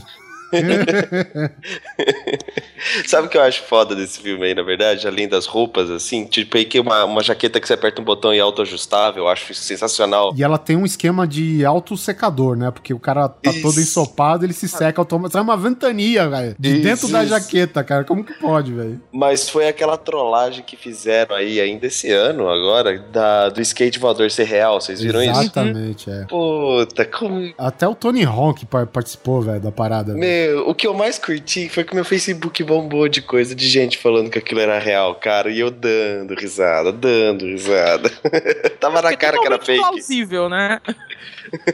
Tipo, muita gente caiu e, e quando os nego teve que falar realmente que era fake, né? Que foram os próprios idealizadores da, da, da parada, eles falaram, ah, cara, eu nem sei porque a gente tá se explicando, pra gente era até mesmo óbvio, né? Os caras falaram, cara, olha, vê aqui, ó, essa cena do Tony Hawk aqui. O cara, É. se nitidamente, o cara tava se segurando num- numa parada, sabe, pra não cair, velho, sabe?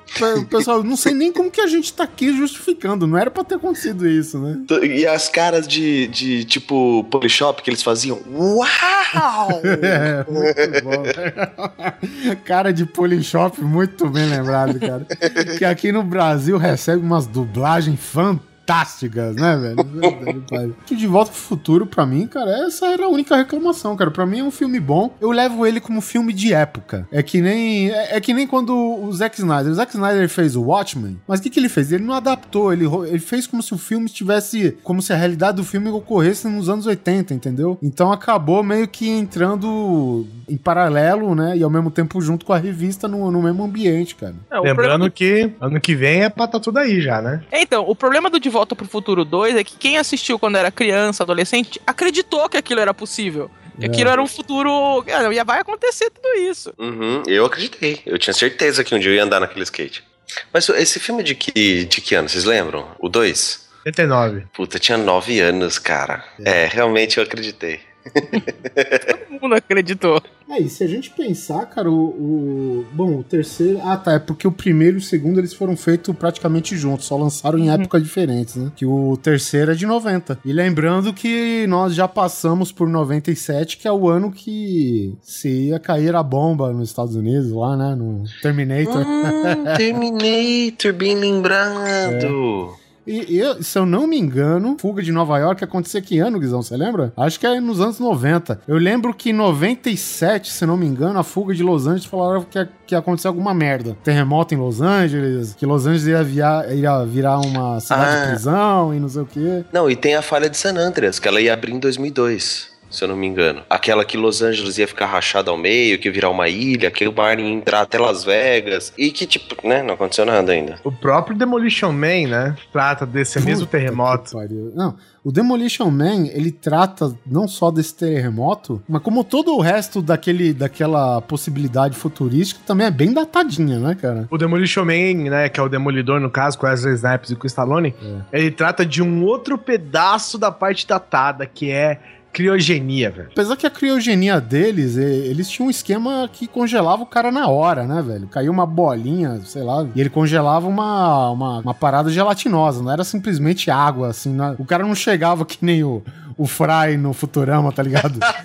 que, que acorda no, quantos séculos depois, mas, cara, é, tinha uma. Assim, ele tinha até um contexto, né, pra justificar todo o absurdo dos filmes depois disso, né? Mas a parte de criogenia, ela é também tratada como nunca, né, velho? Eu acho que o último filme que eu vi retratando isso agora foi o Prometheus, né? Prometheus Uhum. também tem o lance da criogenia e que eles até foram, digamos assim, até coerentes com o universo, porque, tipo, nos filmes que tava Tenente Ripley, né? A parada da, da criogenia era perfeita, né? A mulher acordava como se tivesse uma noite bem dormida, despreguiçava e já ia. A tecnologia no- do Prometheus, né? Pelo fato de ser um prequel, a pessoa acordava toda fodida, vomitando todos os fluidos do corpo, sabe? E, e voltava de uma ressaca foda, sabe? E o que mais datado você pré-programar o Stallone para fazer tricô, né? Conduta de não violência. No subsistema do Wesley Snipes, do Simon, né? Eles colocam no subsistema do Simon pro cara ser um assassino profissional e eu faço tricô, pô. É, porque ele foi feito na furtiva, né, do Simon, né? Isso. Aí eu acho engraçado que tem uma hora que o carro bate, a mina rasga o uniforme, aí o, o Stallone, não, não tem problema não, uma agulha linha eu conserto isso aí. Puta que pariu. Aí ele mesmo para e fala, o que que eu tô falando? É mesmo, né, cara? E é um filme que. Na época, quem que era o presidente? Era o Schwarzenegger, né? No Isso, filme, no isso. filme. Não. né? foi. Não, tinha uma biblioteca dele. Ah, é verdade. Tinha, tinha algo batizado com o nome de Schwarzenegger, porque ele Isso, chegou a a ser biblioteca, presidente. A biblioteca do Senado era Schwarzenegger. Mas eu lembro que a biblioteca levava esse nome porque ele era um ex-presidente. Tipo, era do presidente Isso, Schwarzenegger. ele, ele foi presidente. é, Isso, ele foi um não, não era necessariamente na época ali. É, isso, isso, isso. É bem legal, aquela coisa assim, é, esse mundo. Que é é uma coisa assim que você vê também. Eu não sei se hoje tende a isso, porque a gente tem uma tendência forte à individualização das coisas, né? Mas daquele mundo neutro. Aquele mundo estéreo, sabe? Assim, todo mundo com a mesma roupa, os carros são todos iguais, o comportamento é sempre aquele comportamento padrão, né? A comida é sempre aquela micharia, não sei o quê, e, tipo, é é uma comida que tem que fazer bem pra você e não necessariamente é uma comida que seja boa de comer, sabe? Sempre aquele tipo as pessoas não se tocam mais porque porque o toque pode gerar um sentimento de agressividade O, o que tal. me lembra pro cumprimento do- dos guardinha lá no Demolition Man, né? No Demolidor. Que os caras iam, tipo, fazer um high five, só que eles paravam no meio do caminho e giravam a mão, tá ligado? E eu lembro que eu e meus amigos, a gente ficou, tipo, uns dois anos se cumprimentando assim, tá ligado? Sinal que o filme atingiu o objetivo dele, né, É cara? foda, cara. Ele, ele criou Muito uma bom. certa tendência né, em alguns círculos sociais losers. Somente filmes inéditos. Bom, um dos filmes que eu coloquei na pauta foi o aquele Top Secret. por outros motivos. Primeiro, assim, tem mu- muita piada, assim, bem anos 80, assim.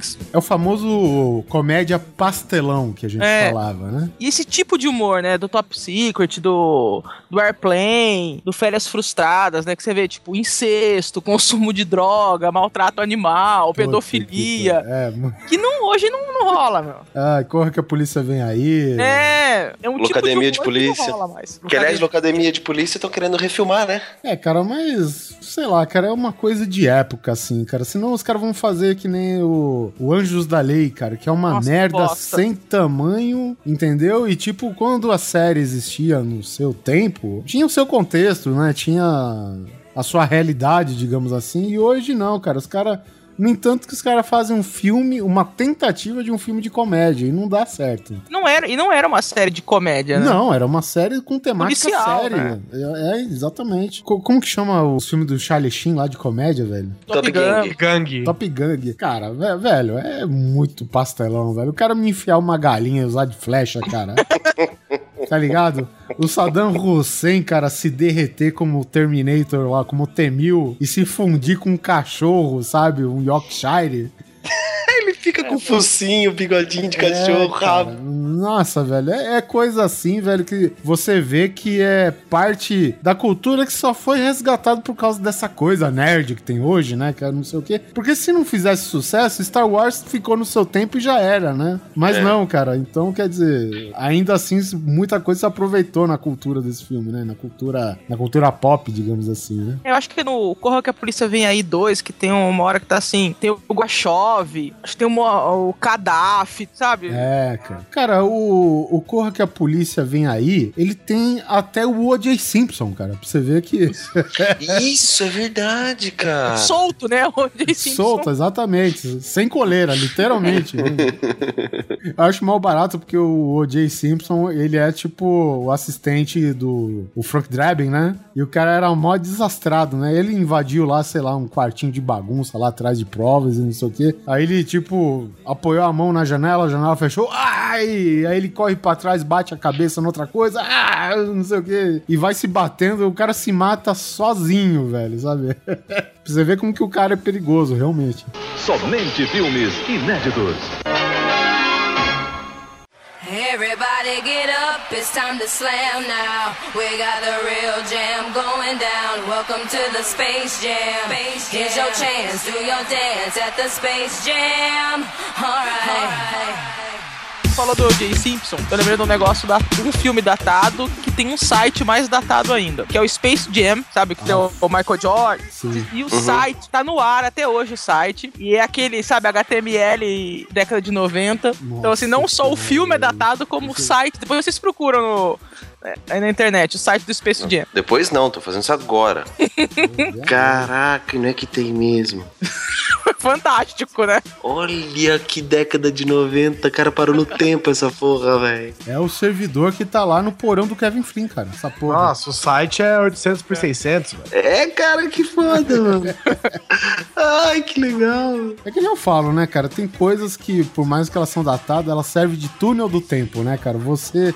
Ela te ajuda a você viajar pra uma época que você não vai encontrar mais, né, daqui, a, daqui pra frente. Se liga, eu entrei no site que a, que a Mariana falou do Space Jam, cara. E tá aqui, eu cliquei num aviãozinho qualquer, né? Eu achei que ia me levar pra outra, mas não. Levava pra caixa postal. E aqui tá aqui.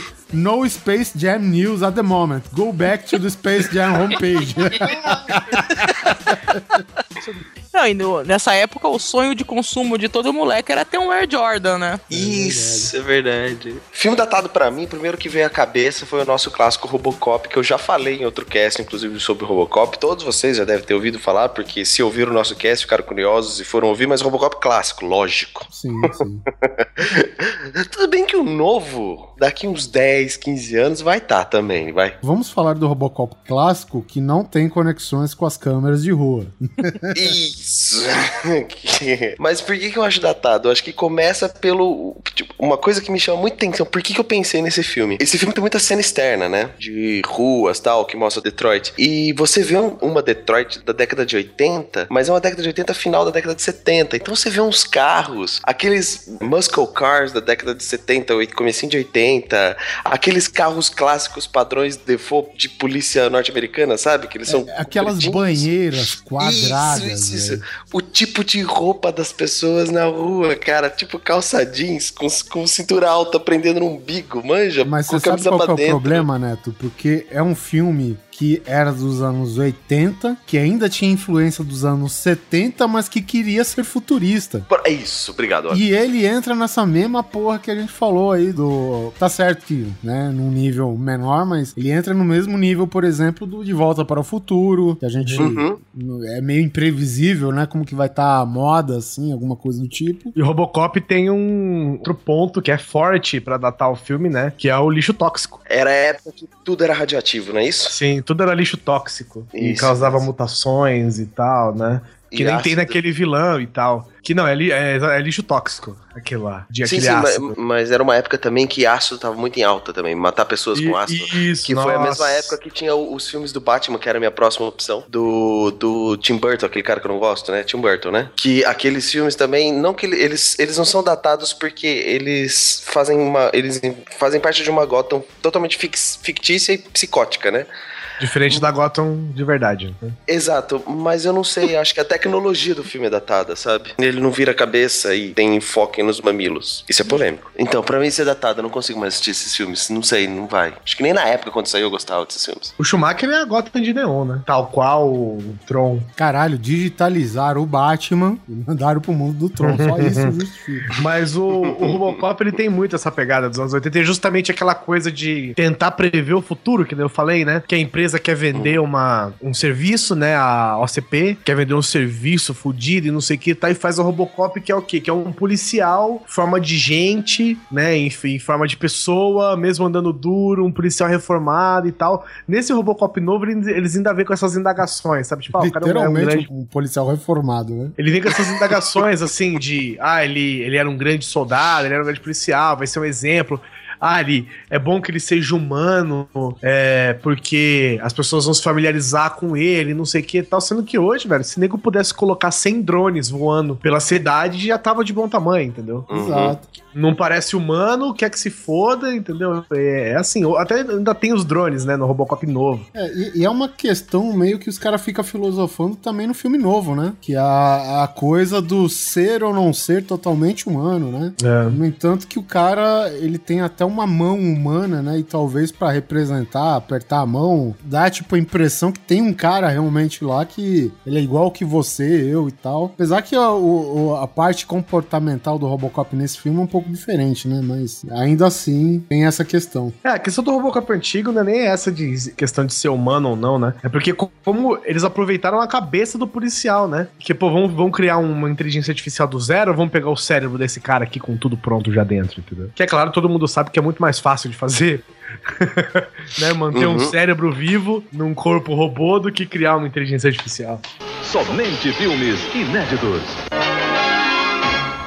E falando de violência gratuita, eu queria também lembrar do nosso clássico Se mostrado para Roger Rabbit. Você tem roupa da década de 70, num filme querendo ser década de 80, com coisas futurísticas também, em forma de desenho, cartoonizado, etc e tal. Mas eu acho um filme datadíssimo, porque eu lembrei dele agora, porque semana passada, retrasado, eu assisti no YouTube umas cenas. Tipo, você olha, você fala que o filme é bem velho, aquela coisa e tal.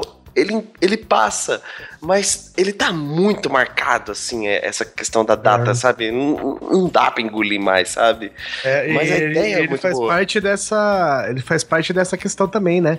Além do lixo tóxico, da criogenia, essas coisas, ele faz parte dessa mistura de mídias, né? Que é desenho É, com é. filme. Que tava na época, era um boom. né? É, filme isso. foi um Space sucessaço. Jam. É. Ele foi o primeiro, né? Uma cilada. Para o Roger Rabbit. Foi o primeiro que teve essa interação, assim, mais mainstream mesmo. Se você não contar o Zé Carioca dançando com a. É, me mirando, sim. É, mas tinha também umas filmagens velhas do, do Walt Disney com o Mickey, não? Que ele apresentava os parques e Sim. tal. Mas eu quero, eu quero colocar ele numa categoria blockbuster, sabe? Tipo, fez sucesso no mundo inteiro, qualquer pessoa lembra, qualquer pessoa conhece. Bom, pelo menos na época. Ele é de 1988, esse filme, entendeu? Então, assim, finalzinho da década de 80, mas é datado, sabe? É uma coisa Nossa, assim. eu se apostasse, eu chutava que esse filme era tipo de 94, 96. Não, 88, diretor Robert Zemerick. É o do De Volta pro Futuro, porra. Só, Só. isso, só, só dirigiu esse aí, só. Não, ele continua sendo um excelente filme. Eu gostei pra caramba dos trechinhos que eu assisti no YouTube, mas é, datadaço, é datadaço. É, eu, eu não sei se eu vejo ele como datado, porque essa mistura de desenho deixa ele lúdico, né? Então você pode. Pra mim, né? Você pode misturar e tal, mas, pô, só do cara, tipo, puxar uma arma de desenho e dar um tiro num bandido, né? Já, já É, mas- um bagulho louco já, velho. Eu vou bater na tecla, tipo, a roupa que eles, que, que eles usam no filme, as cenas externas, você vê que é bem velho, bem antigo. É, um, é, um- é, é isso, esse é o meu ponto de datado. Aí não é bem um, um filme específico, bom, vai ter um também, mas é mais assim, que aparece em vários filmes. Esse um é no Robocop 3, que aparece o- os empresários do Japão. E tem um filme do com Michael Keaton que chama Fábrica de Loucuras. Uma companhia japonesa compra uma empresa de carros americana e começa a colocar o modo de produção japonês. Isso tinha muito filme com esse tipo de roteiro, com tipo, o Japão dominando o mundo entre aspas, esse perigo do Japão, né? Tem muito filme com esse roteiro que coloca o Japão como essa a grande potência econômica, ia dominar o mundo e não, não virou tanto assim, né? É, você vê que toda essa questão que tem um inimigo, né, entre aspas aí, ele sempre tá relacionado à situação política dos Estados Unidos, né?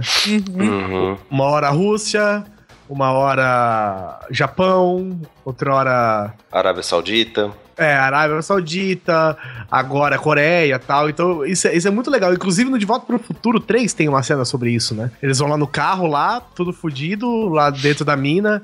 Aí o Doc Brown olha e fala: Ah, mas lógico que isso aqui tá tudo cagado, é feito no Japão. É, aí o, o McFly fala assim: Não, mas o Japão faz o que tem de melhor. Ele, oh meu Deus, como o mundo mudou, não sei o quê. É porque o japonês, é, não digo agora, mas sempre estava envolvido com as suas altas marcas japonesas de tecnologia, né, cara? E até então a impressão que ficava é que o Japão não dominava porque não queria, porque queria ficar na dele. né? A impressão que tinha é que eles, sei lá, eles tinham um aparelho melhor que os, os iPhone da vida aqui, melhor que os qualquer Android, que ficava na deles. É um negócio meio que regional até certo ponto, porque o Japão também não é um país grande, fisicamente dizendo assim. Filme com aquecimento global tem? Problema de aquecimento global? Além de Highlander 2? Tinha um filme que é uma adaptação de um personagem de quadrinhos que era a Tank Girl. Nossa. E a Tank Girl, na verdade, é a Lori Petty, que é a mesma que fazia um outro filme datado pra caralho com o Keanu Reeves, que é o Caçadores de Emoção. Nossa. E naquela época tinha, tipo, tinha uns, uns cangurus mutantes que falavam, sabe? Como assim? Caçadores de emoção? Não, não. Caralho, que, caralho, que filme é esse que eu não vi? Esse daí é Caçadores de LSD, velho. Mas enfim, tinha essa porra, que era um futuro que o aquecimento global fudeu tudo. A Tank Girl era uma heroína pós-apocalíptica punk. É, Cara, pode ver aí. Girl. E um dos cangurus falantes era o ICT. Chupa essa.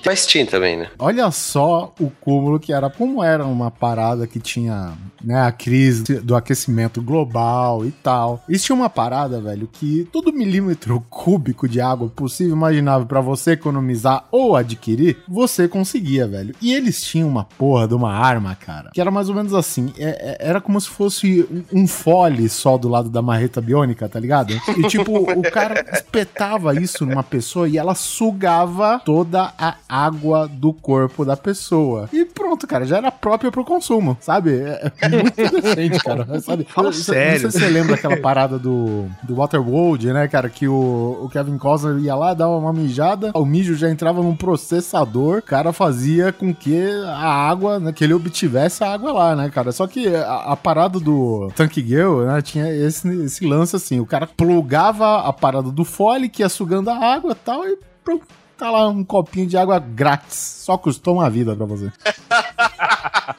Nossa, sabe que filme eu lembrei que também é muito datado? Aquele Sherry 2000, que o cara tinha uma androide esposa. Puta, Android, já falou. É. É outro momento do cinema, velho. Android, velho. Android barra ciborgue, sabe? É, Exatamente, É um é, momento era único no cinema. Lembrando que Van Damme também tem a série Cyborg. Tem, que o Soldado Universal é Soldado ciborgue. Universal, né? é. Não, mas tem o filme Cyborg, que inclusive a parte 2... Um dragão do futuro. É, é, é tudo, Ah, puta verdade. que pariu. Era tudo a merda do dragão do futuro, O dragão né? do, tudo era do futuro, né, É, velho? cara. E tudo era dragão também. Inclusive, se eu não me engano, o Cyborg 2 é uma sequência bosta sem o Van Damme. Foi um dos filmes de estreia, se eu não me engano, da Angelina Jolie. Caralho. É, foda, cara. É Foi foda. antes de Hackers? Eu acho que foi antes de Hackers. É, todo mundo tem como mostrar de algum lugar, né? Que é outro também, né, gente? Puta, falando... Vamos. Nossa, falando em datado, meu amigo. Cara, eu quero procurar a cena onde eles escrevem um computador lá uma hora. Crash and Burn. Os dois, o casalzinho, né? Eu achava foda porque é, eles tinham que exemplificar como é que as pessoas eram capazes, né? De fazer as paradas. Então, tinha aqueles canos digitais, né? Eles tinham que demonstrar graficamente como que era um hack, né? É, não dava pra entender que era só invadir e tal. Então tinha que aqueles dutos digitais, assim, que iam passando informações. É, tipo, e os, e os dutos digitais tinham portões, né? Que você abria, portas. Isso, não sei o quê. firewalls, né? É, que-. É tipo você tentar explicar o conceito de hack pro Silvio Santos, entendeu? Basicamente é, é isso, você tentar fazer o cara entender o, o conceito da coisa toda, velho. É, e, e- e o filme é todo assim, cara. É todo assim, cara. E é com aquele elenco, sabe? Bem anos 80, 90, sabe? Aqueles caras que sempre foram é, coadjuvantes, né? É. Aí você vê, por exemplo, Matrix é um filme que tem também seus dutos digitais, mas olha a diferença. O Matrix. Não, o Matrix tem a porra dos códigos caindo na tela, cara. Não, mas tem o- os Ah, digitais. sim, lá. mas é uma maneira mais simples, Não, né, de é, demonstrar. não, é isso que eu tô né? dizendo. Você vê, tem também esse recurso, mas olha a diferença. É, só que o Hackers era todo assim. Essa- essa é a Nossa, gente. Dutos digitais, é assim que você invade o digitais, computador. Ele é de 95. Aí, por exemplo, como é que eles explicariam isso por Wi-Fi? Eu, eu lembro, tipo, a Angelina Jolie, que é- eu não acho que a, caixa- a Angelina Jolie era Burn, e o carinha, que a- aquele ator, por algum acaso, até casou com a Angelina Jolie, se não me engano. Ele era o, o Crash. E os dois hackeavam uma emissora de TV, ficavam hackeando, só que, tipo, competindo entre eles, porque eles queriam ver o filme que eles queriam. Então eles hackeavam a emissora de TV pra simplesmente passar o filme que eles queriam ver. E ficava aquela porra daquele braço mecânico dentro da, da TV, encaixando tipo uns VHS louco pra cá, pra lá. Não, não, não, não é isso. Aí ele recebe outro hack, aí ele mo- muda o caminho. Puta que pariu, cara. É um filme sinistro pra você acompanhar. É coisa mais datada que isso. Quer, quer ver uma coisa que é mais ou menos? Acho que não é mais ou menos. Porque Hackers ele fez mais sucesso, pelo menos aqui no Brasil, em locadora, né? E tem outro filme, esse do Ken Reeves, a gente até falou, mas falou porque o filme era ruim, mas a gente não falou do porquê, que no caso é esse que o filme é datado, que é o Johnny Mnemonic. O Johnny Mnemonic, cara, ele era um traficante de informações. Só que o que acontece? Se chegasse um cara, vamos dizer, um cara, o cara tinha uma máquina do tempo hoje, ele leva uma HD portátil pra lá, ele acabava com o filme. O filme é de 95 e 2000 ele ficou datado. O Keanu Reeves, ele é um cara que levava, se eu não me engano, sei lá, um ou dois gigas na cabeça dele. Isso, isso, isso. E isso. ele tinha que descarregar essa informação em não sei quantas horas, porque senão o cérebro dele explodia. E aí, o que que acontecia? E aí ele usava um expansor de memória pra expandir a memória até 3 GB, mas aí é perigoso, veja, tome cuidado, não sei o quê. Caralho, velho. Já pensou que derrota, velho? Eu tenho essa porra na placa de vídeo. Não, e é como, é como, por exemplo, Missão Impossível tem isso também, né? Aquelas knocklist, aquelas paradas. Isso, o cara é. tinha que gravar, não sei, o cara teve que invadir o lugar. Olha aí onde o hacker seria interessante, né?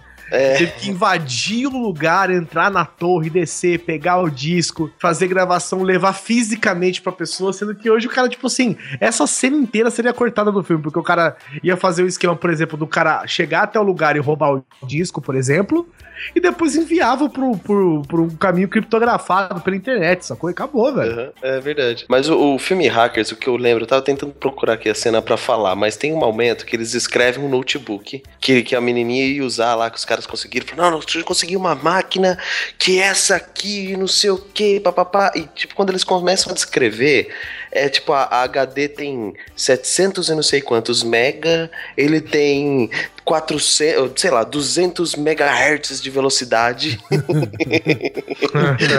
tipo, tá muito datado. Nossa, 6 eu- mega de memória. Sei, que 6 mega era muito, Guizão. Nossa, era, uma, era assim. E eu lembro que você. Cara, procurem esse filme, assistam essa cena e deem muitas risadas. É foda, né, cara? Notebook da grossura de uma máquina de lavar. Não. É verdade, né? Nossa, que horrível. cara, aquela cena dele descrevendo no tipo que era muito ruim hoje, cara. E na época era tipo um computador impensável de rápido. Não, sem mencionar os comandos, né, cara? Não, invadir. Invadir? invadir, quebrar Sim código. Sim. Sim, yes. Código quebrado. O que deseja fazer? Coletar Saiu. todas as informações. Ah, coletando todas as informações. Aparece aquela barrinha. Download. Vocês estavam falando do, desse- do hackers, eu acabei lembrando do Videodrome, que a temática não tá tão datada assim, mas a tecnologia que aparece no filme é muito, muito datada, né? É, isso que é foda. Quando você mostra a tecnologia do momento em que você tá. E essa época, assim, década de 90, década de 2000 também, a, a tecnologia cresceu muito rápido, né? Então qualquer filme que mostrasse um computador daquela época, dois anos depois, aquele computador já era museu. Não, cara. Hoje é assim, né? ho- Hoje, ó, pra você ter ideia, hoje eu tava assistindo o primeiro Matrix e porra, cara. é, monitor de tela de fósforo, cara. Não, não, não. É cara. verdade, é verdade. Cara, puta que pariu, sabe? Ah, esse Mas- filme eu conheci uma pessoa que me falou que não assistiu Matrix porque era um filme velho. É, e o que eu acho legal que fica no Matrix, pelo menos no primeiro, é claro, é porque dá um ar retrô no filme, né? Porque o filme já é um filme de ficção muito bom. Uhum. E agora ele fica um filme de ficção bom e retrô, né? Porque tem todo aquele, aquele aparato velho, não sei o quê. Aí tu chega na realidade do filme, né? E os caras lendo aquela porra daqueles códigos loucos chovendo na tela, né? Pô, é um negócio chocante, né, cara? Não, e outra, tem, tem várias questões. Por exemplo, os, os humanos são a raspa do tacho do que sobrou, né? Sim, então, meu, sim. você tem que pegar o que tem. Então é, é monitor de fósforo mesmo. É, mesa tudo cagada, os pratos, as coisas tudo de, de metal, tudo fudido, sabe? Então, é o que deu, entendeu? O que deu pra ter. Só que, por exemplo, quando você vai pra cidade no Matrix, a cidade é atual, porque a cidade não muda, sacou? Se você for, tipo, pra Nova York hoje, pra Nova York na época do Matrix, é a mesma Nova York. Mas é legal que no Matrix o Morpheus fala: Isso aqui é uma projeção da- de Nova York do final da década de 90. Então o filme ele deixa de ser datado ali. Porque ele, apesar de datar, É, o verdade, filme é uma porque- tecnologia impensável e ele tá te localizando naquela época. Então, É. diferente do ano que você for assistir, você vai estar localizado. É, exatamente, porque se você tivesse na- no final da década de 90, tava ok. Tava né? ok. Porque o filme se trata de um futuro, né, próximo. Uhum, uhum. E se você tá depois agora, por exemplo, 2014, tá ok, porque ele te situa naquela posição, né? E o futuro, que é a realidade de Matrix, é um futuro fudido. Então tudo bem ter monitor de, de fósforo lá. é, é um ok. fu- e não só é um futuro fudido, como é um futuro que a gente talvez nunca vai ver. Entendeu? Porque Assim, é, é espero, aquela né? coisa, não, não é? Que, Tipo assim, é, é, é o tipo de futuro que pode ser brincado, porque a gente nunca vai ver, porque pra gente ver esse tipo de futuro, a gente tem que sair da Matrix. Uhum. Entendeu? Que é o nosso futuro, que é a nossa vida, é o que a gente tá vivendo agora. Né? Então ele consegue brincar bastante com isso. Né? Então, amiguinhos, quando o filme é velho, mas é bom, ele é retrô, de acordo com o Oliver Pérez. Se ele é velho e ruim, ele é datado. Aprenderam? é, cara. Eu, eu fui gravar na casa do Guizão aí em Brasília. A gente fez uma mesa com as nossas ligações e, e eh, live hacks aí, cara, que dá inveja a qualquer bancada de upload lá do Matrix, viu? as mesas de som? É, Mas vocês ouviram uma ou duas mesas de som? Duas mesas de som. eu vou te falar um caso simples. He-Man. Não, eu vou. eu- Isso é um caso bem complicado, cara. He-Man é, a- é a situação de que o filme já era merda quando era atual. Ele lançou datado. Não, cara, o, o que acontece é o seguinte: o filme do He-Man, que ano que é? Ele é bem velho. Porque foi um dos primeiros filmes que eu assisti no cinema, cara. É velho pra caralho. E, tipo, eu assisti logo depois, sei lá, de O Cão e a Raposa, sabe?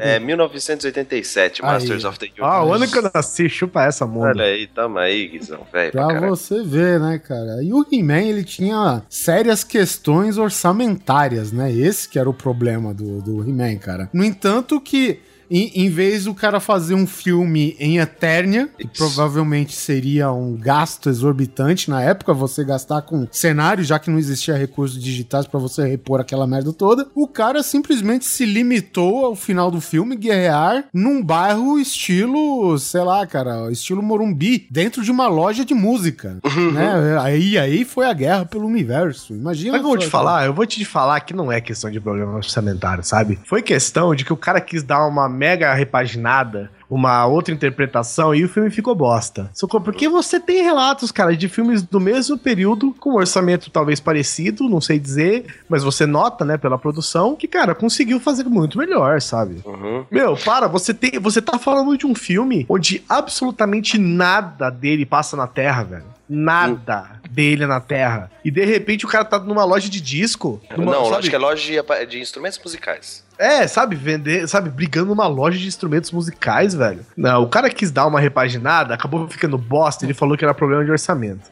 É, a- a- tô- lógico, eu fui pesquisar, né? Diretor Gary Goddard, e ele maravilhosamente chegou naquela solução que qualquer mestre de RPG merda faria: Portal. Portal, pronto, você está em Nova York. Opa, peraí, Avengers? Esquece o que eu falei. rapaz, olha só. Ó, ó a polêmica. Olha, ó, olha aqui, o filme foi estimado em 1987. Ele foi estimado em 22 milhões de dólares de orçamento, cara. Ô, louco, mano, com 22 conto dá pra fazer um cenário, hein? Isso daí só pagou o mullet do Dolph Lundgren, cara. Ah, mas porra, Oliver, 22 milhões, velho. Arrecadou 17 nos Estados Unidos. dava inveja até o Dr. Evil. Porra, velho. Pô, Não dá pra merda. você fazer um cenário num estúdio, velho, com 22 milhões de dólares, cara. É. Em 87, vai tomando. É, os caras não conseguiram nem fazer um cara, né? Tipo, o corpo não existia lá, né? Então os caras fizeram um anão genérico, que é o tal do Wildor, né? Que não voava nem nada, né? O corpo no desenho era todo animadão, todo vo É, voaçante, né? Os caras é, não usaram esse ponto, ó, cara. O desenho do He-Man tem corpo, né? No da She-Ra, não? Não, Não, é no He-Man. Não, no- o corpo é do He-Man, o da She-Ra é o Corujito. Corujito, obrigado. cara. Puta que pariu. É. Exatamente. Ah, como eu me confundi, rapaz. Ah, mas nesse filme tem a nossa querida Courtney Cox, né, cara? A gente não pode esquecer dela, porque, nossa, pô, Courtney Cox, gente. E também tem a chave musical que abre os portais do universo. Isso. Não, cara, nesse filme eu descobri o KFC, meu. Ah, meu Deus do céu. Era legal porque, porque é o seguinte: o esqueleto ele tinha o esquema de. aquele esquema holográfico, sabe? Vou discursar para a nação e vou projetar uma holografia gigantesca. E aí o que acontecia? Sempre que tinha essa cena, era sempre dois soldadinhos rasos que tinha na tela. Você não tinha gente pra encher a tela pra você falar que, ó, Eternia, Eternia tem movimento, tem pessoas. Não, cara. Era tipo um deserto do caralho, uma holografia gigante e dois soldadinhos olhando, né, tá ligado? Essa era a Eternia. Puta cara. que merda. O cenário mais bem, digamos assim, é, feito era tipo os próprios halls lá do, do, do esqueleto, né? Do skeleton. No qual- Era, Skeleton. era onde eles gastaram todo o orçamento. Nisso Mas- e no mullet do Dolph Lundgren, certeza. Eu acho que nem mostra por fora nem a Montanha da Serpente, nem o Castelo de Grayskull. Mostra. Olha Ah, esse, não cara. mostra. Não, Só não mostra. mostra as duas paradas que definem Eternia. É, Só não mostrou isso. Cara, até a Mas- feiticeira era uma véia caquética. Não conseguiram nem contratar uma modelo, sabe? Tem um review É, de Christina- 99 no IMDB. Nossa, tinha IMDB 99? Tem um review de 99 do IMDB que o cara deu tipo 10 estrelas dizendo que sem dúvida é o maior filme de espada e mágica do mundo. Nossa senhora. Muito bom, 99, velho. Caralho. Ai, eu- obrigado, Peter Jackson, por desbancar eles. Só, ele só, ele só ganha pra, pra versão do Dungeons and Dragons, né? Eu não vou nem contar esse filme como datado porque é só um filme merda, né? Deixa eu falar, deixa, deixa eu falar uma curiosidade. Eu tive a oportunidade de entrevistar o cara, um dos autores do Dungeons and Dragons, que é o Monty Cook, e eu fiz essa pergunta pra ele: o que você acha dos filmes Dungeons and Dragons? E ele me respondeu exatamente assim: What movies? Mas dava pra fazer o corpo, hein? Porque eu queria já citar um próximo filme que eu também reconheço como datado, que usou uma tecnologia que daria pra fazer um corpo maneiro, que é o- os Caças Fantasmas, que tem o, o Geleia, que é excelente o Geleia do Caças Fantasmas, apesar de ser um filme muito velho e a tecnologia lá, as- a- como o filme foi feito, até hoje, se você assistir, você até acha maneiro o filme, apesar de datado. O Gelé é stop motion? Não, é. Puppet. É puppet. É. E era legal, né? Eles faziam. Nossa! É, meu, era muito bom. E assistam dublado, né? Porque a voz do Geleia. Ah, eu só amassando. Não, no filme não tem isso, não. No, no filme ele não fala, ele fala no desenho. Eu só quis imitar. ah, bom. O Ghostbusters é um filme datadão mesmo, né, cara? É Mas é sensacional. muito foda. Você vê o Dan Aykroyd, velho, tipo, o cara entrando no, no bagulho fumando um cigarro, assim, velho. Andando, olhando, assim? Mas, mas, cara, não acredito, sabe? Onde já se viu? Isso não tá acontecendo.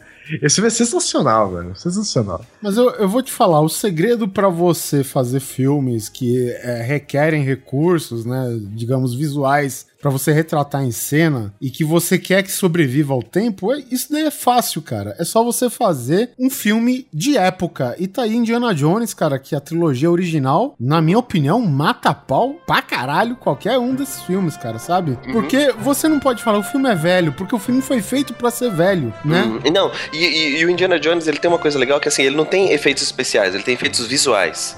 Então, mesmo que ele seja velho, são efeitos reais ali que tá acontecendo. Aquela bola existe, todas aquelas coisas existem. Então você pode falar que o filme é datado pelo baixo nível tecnológico, mas ele é um filme plausível. Apesar É. de ter efeitos especiais também, né? Lógico. E o próprio estilo dele já era um estilo rebuscado na época, de propósito. É. Das, das matinês, dos filmes de aventura. Já, já foi uma proposta já rebuscada, né? Uhum. A categoria dele é aventura, não é? É. Não, não é não. Não? É aventura pra caralho.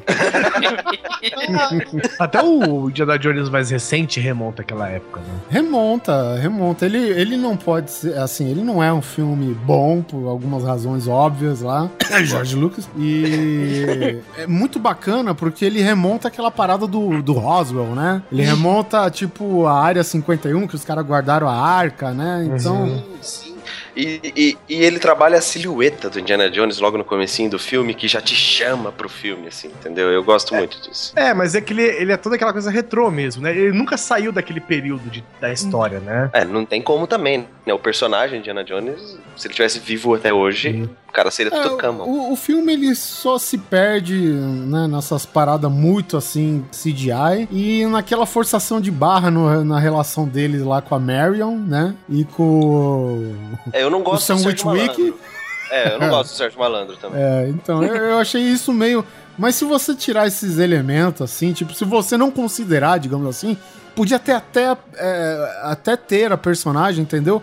Mas não que fosse essa forçação de barra de você tentar empurrar um personagem só porque ele virou clássico com o passar dos tempos, né? Não desce, entendeu? Mas enfim, é o, nível de aventura que tem a Caveira de Cristal, né? Indiana Jones e o Reino da Caveira de Cristal, ele é o mesmo nível de aventura dos outros filmes, né, cara? Só que eu dou valor aos outros filmes porque eles foram feitos em uma época, cara, que, porra, você tinha na época a sua criatividade e um tanto de dinheiro. É isso que você tinha que se virar, entendeu? Você não tinha muito recurso, ah, faz um CGI aqui. Faz uma- vários macacos CGI no cipó, pelo amor de Deus, né? Isso não. E, ele se virava muito bem com isso, cara. Ele se virou legal com cobras de borracha, sabe? Então, pelo amor de Deus, rapaz. Somente filmes inéditos.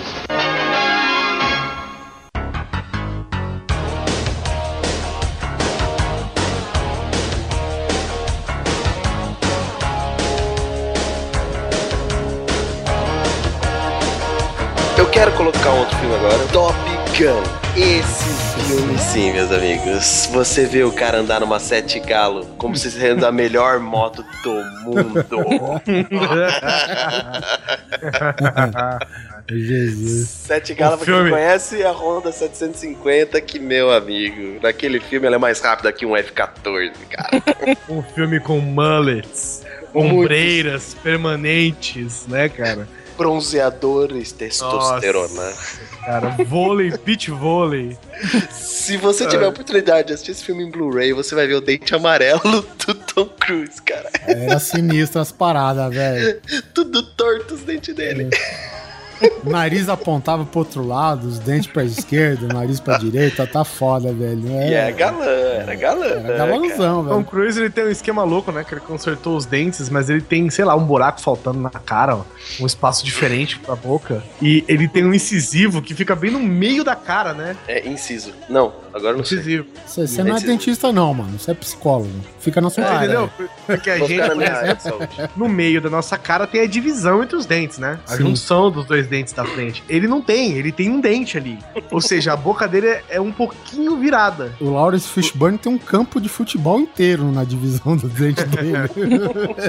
Bom, mas é isso, né? Top Gun, um filme de 1986, na época que o F-14 era o melhor caça do mundo, e um É, F-14 é prática, ele é um caça-bombardeiro, né? Por isso que ele era grande, mas brigava com os MiGs russos, que eram uma bostinha, lógico. E o vilão, né? Guerra Fria, bombando, eram, lógico, os russos, né? E, meu, que filmaço. Eu gosto dele até hoje, trilha sonora ok, mas, assim, a É. roupa, aquele cabelo daquela mulher gigante, aquele cabelo, cara.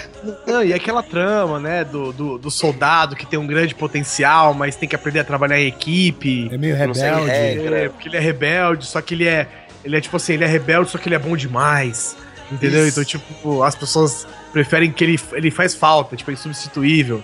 Então as pessoas preferem ele daquele jeito, aí ele tem que aprender a trabalhar em equipe, sabe? Porra, velho. Isso. É muito clichê, né, velho? É muito. Mas assim, eu queria classificar Top Gun como um filme datado que merece ser visto. E He-Man não? Não. Porra, velho. Ah, não precisa. Vai assistir Senhor dos Anéis, esse ficou melhor.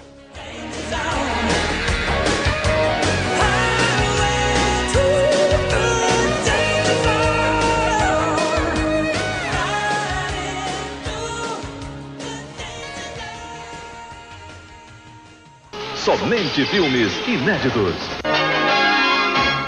Bom, pra finalizar, outro filme dos anos 80, que é outra temática foda datada, que é aquela turminha do barulho, né? O, A ganguezinha Mapa das do tesouro. crianças. É, Mapa do tesouro. Mapa do tesouro, é verdade. Que é os Goonies, né, cara? Os Goonies formado pelo Short Round do Indiana Jones, diga-se de passagem, né? Que ele era tipo o MacGyver da galera, né? Ele tinha os gadgets lá que ele fazia, ele tinha um lança-dardo que lançava uma cordinha, ele atravessava Tinha. a porra da vizinhança toda. Não, tinha uma marreta no pe... um, um Mano. soco no peito que. O filme inteiro é clichê, cara. O nome do cara do mapa do tesouro era o pirata Willy Caolho. né? E eles, eles também eram seguidos por uma família de bandidos mafiosos que se chamava Os Fratelli. Tipo, Ele é inteiro clichê esse filme, cara. Não, e Aí ele é todo tinha doido, né? Porque é a família inteira do mal também, né? Porque pra criança, adultos e velhas feias são do mal, né? Então tem aquela parada assim, né? Que a família inteira é de adultos e do mal, cicatrizes, né? É, Aham, aham. roupas feias e tal. É muito doido. O grupo tinha o bonitinho, o japonês nerd, o gordo, né? Tinha uh, os estereótipos no grupo, assim. Era Sim. e isso aí acho que se Troll. perdura. O troll, é verdade, o troll. Tinha até o Josh Brolin, velho. Tinha o Corey Feldman, cara. Na- porque, na verdade, eles mostram aquela coisa do grupinho desastrado, né? E Uhum. Eles aprontam altas confusões, né? Aquela, aquela bem coisa do espírito anos 80 mesmo, que passava na sessão da tarde, isso. Não, e é a amizade, a força da amizade, isso, né? é verdade. E a gente tinha o Josh Brolin, velho, que no filme eu acho que ele era um adolescente, cara. É o irmão mais velho, né? É, era o irmão mais velho do Sean Austin lá. Isso, É, é, o pra quem nome não do sabe, personagem. hoje ele é o Thanos. Isso. do Guardiões da Galáxia. é. E foi também o Não. agente. E foi também o agente K no MIB 3. Cara, já pensou, cara, você viajar no tempo, aí tu fala pro cara, tu gosta de quadrinho? Gosto. E da Marvel? Vixe! Você vai ser o Thanos, tchau. Porra, velho. Nossa, que foda. Eu não sabia dessa, cara. É. Aquele queixo Deus. quadrado é inconfundível, né? É, então tem o Sean Austin, que é o, o Sam, né, do Senhor dos Anéis. Tem o Short Round, que eu só vi esses dois papéis na vida dele, não sei se ele fez mais alguma coisa. O Gordinho, que é o engraçaralho, que é Jeff o, Cohen. o bulimizado, digamos assim, né? É, é isso. E que se deixa bulimizar, que é, que é totalmente comédia pastelão. Ah, polícia aí, o copo de iogurte amassa, deixa cair na roupa. É. E ele joga as coisas no chão, que nem o seu Madruga joga o chapéu. É, o estereótipo, né? Os É. estereótipos. Ah, é, É, ele o fez- gordinho que é desesperado por comida, né? É. Então, tipo, É. você É consegue, tipo- sei lá, fazer vender a mãe pra comprar um negócio. É, é o típico ator global que fez tablado, tá ligado? Tem uma cena que eu acho fenomenal, que é daquele Corey Feldman, que tá, tá chegando uma governanta nova na casa, e a governanta, você já sabe, né, que são aqueles ilegais mexicanos e tal, né? E aí a mãe do Sean fala, ah, você fulaninho, você não é bom no espanhol? Sim, eu sou fluente e tal, não sei o quê. E aí ela vai explicando, a mãe, né, do, da- das crianças vai explicando em inglês o que, que a governanta tinha que fazer. Eu falo, ah, aqui tá a gaveta das roupas e tal. Aí traduz pra ela. Ah, sí, aquí ellos guardan las drogas, lo narco, e não sei o quê, pero no, não, não, sabe? É aquela coisa sim. toda, né? E aí, aí chega, e aqui no. Ela mostra o sótão, ah, o sótão, a senhora dá um tapa aqui, não sei o que também. Ah, aqui estão los juguetes sexuales, né? Cara, um filme infantil, o cara fala de brinquedo sexual, velho, sabe? É, é, Caralho, velho. década de 80. Muito bom, cara. E tá aí, é um filme que é. Olha só, é roteiro do Steven Spielberg. Com o Chris Columbus, né? Que dirigiu alguns Harry Potter aí. E direção do Richard Donner, que é o mesmo cara que dirigiu o primeiro Superman. Uhum, bom, bom, muito bom. O primeiro e dirigiu parte do dois também, né? Ah, a gente não pode esquecer de falar de Slot, né, cara? Slot que é chocolate, que é o vilão de. É o, é o, é o vilão herói de bom coração. Clichê também. É, hoje ele fala Rodor. Rodor. Isso, ó. Somente filmes inéditos.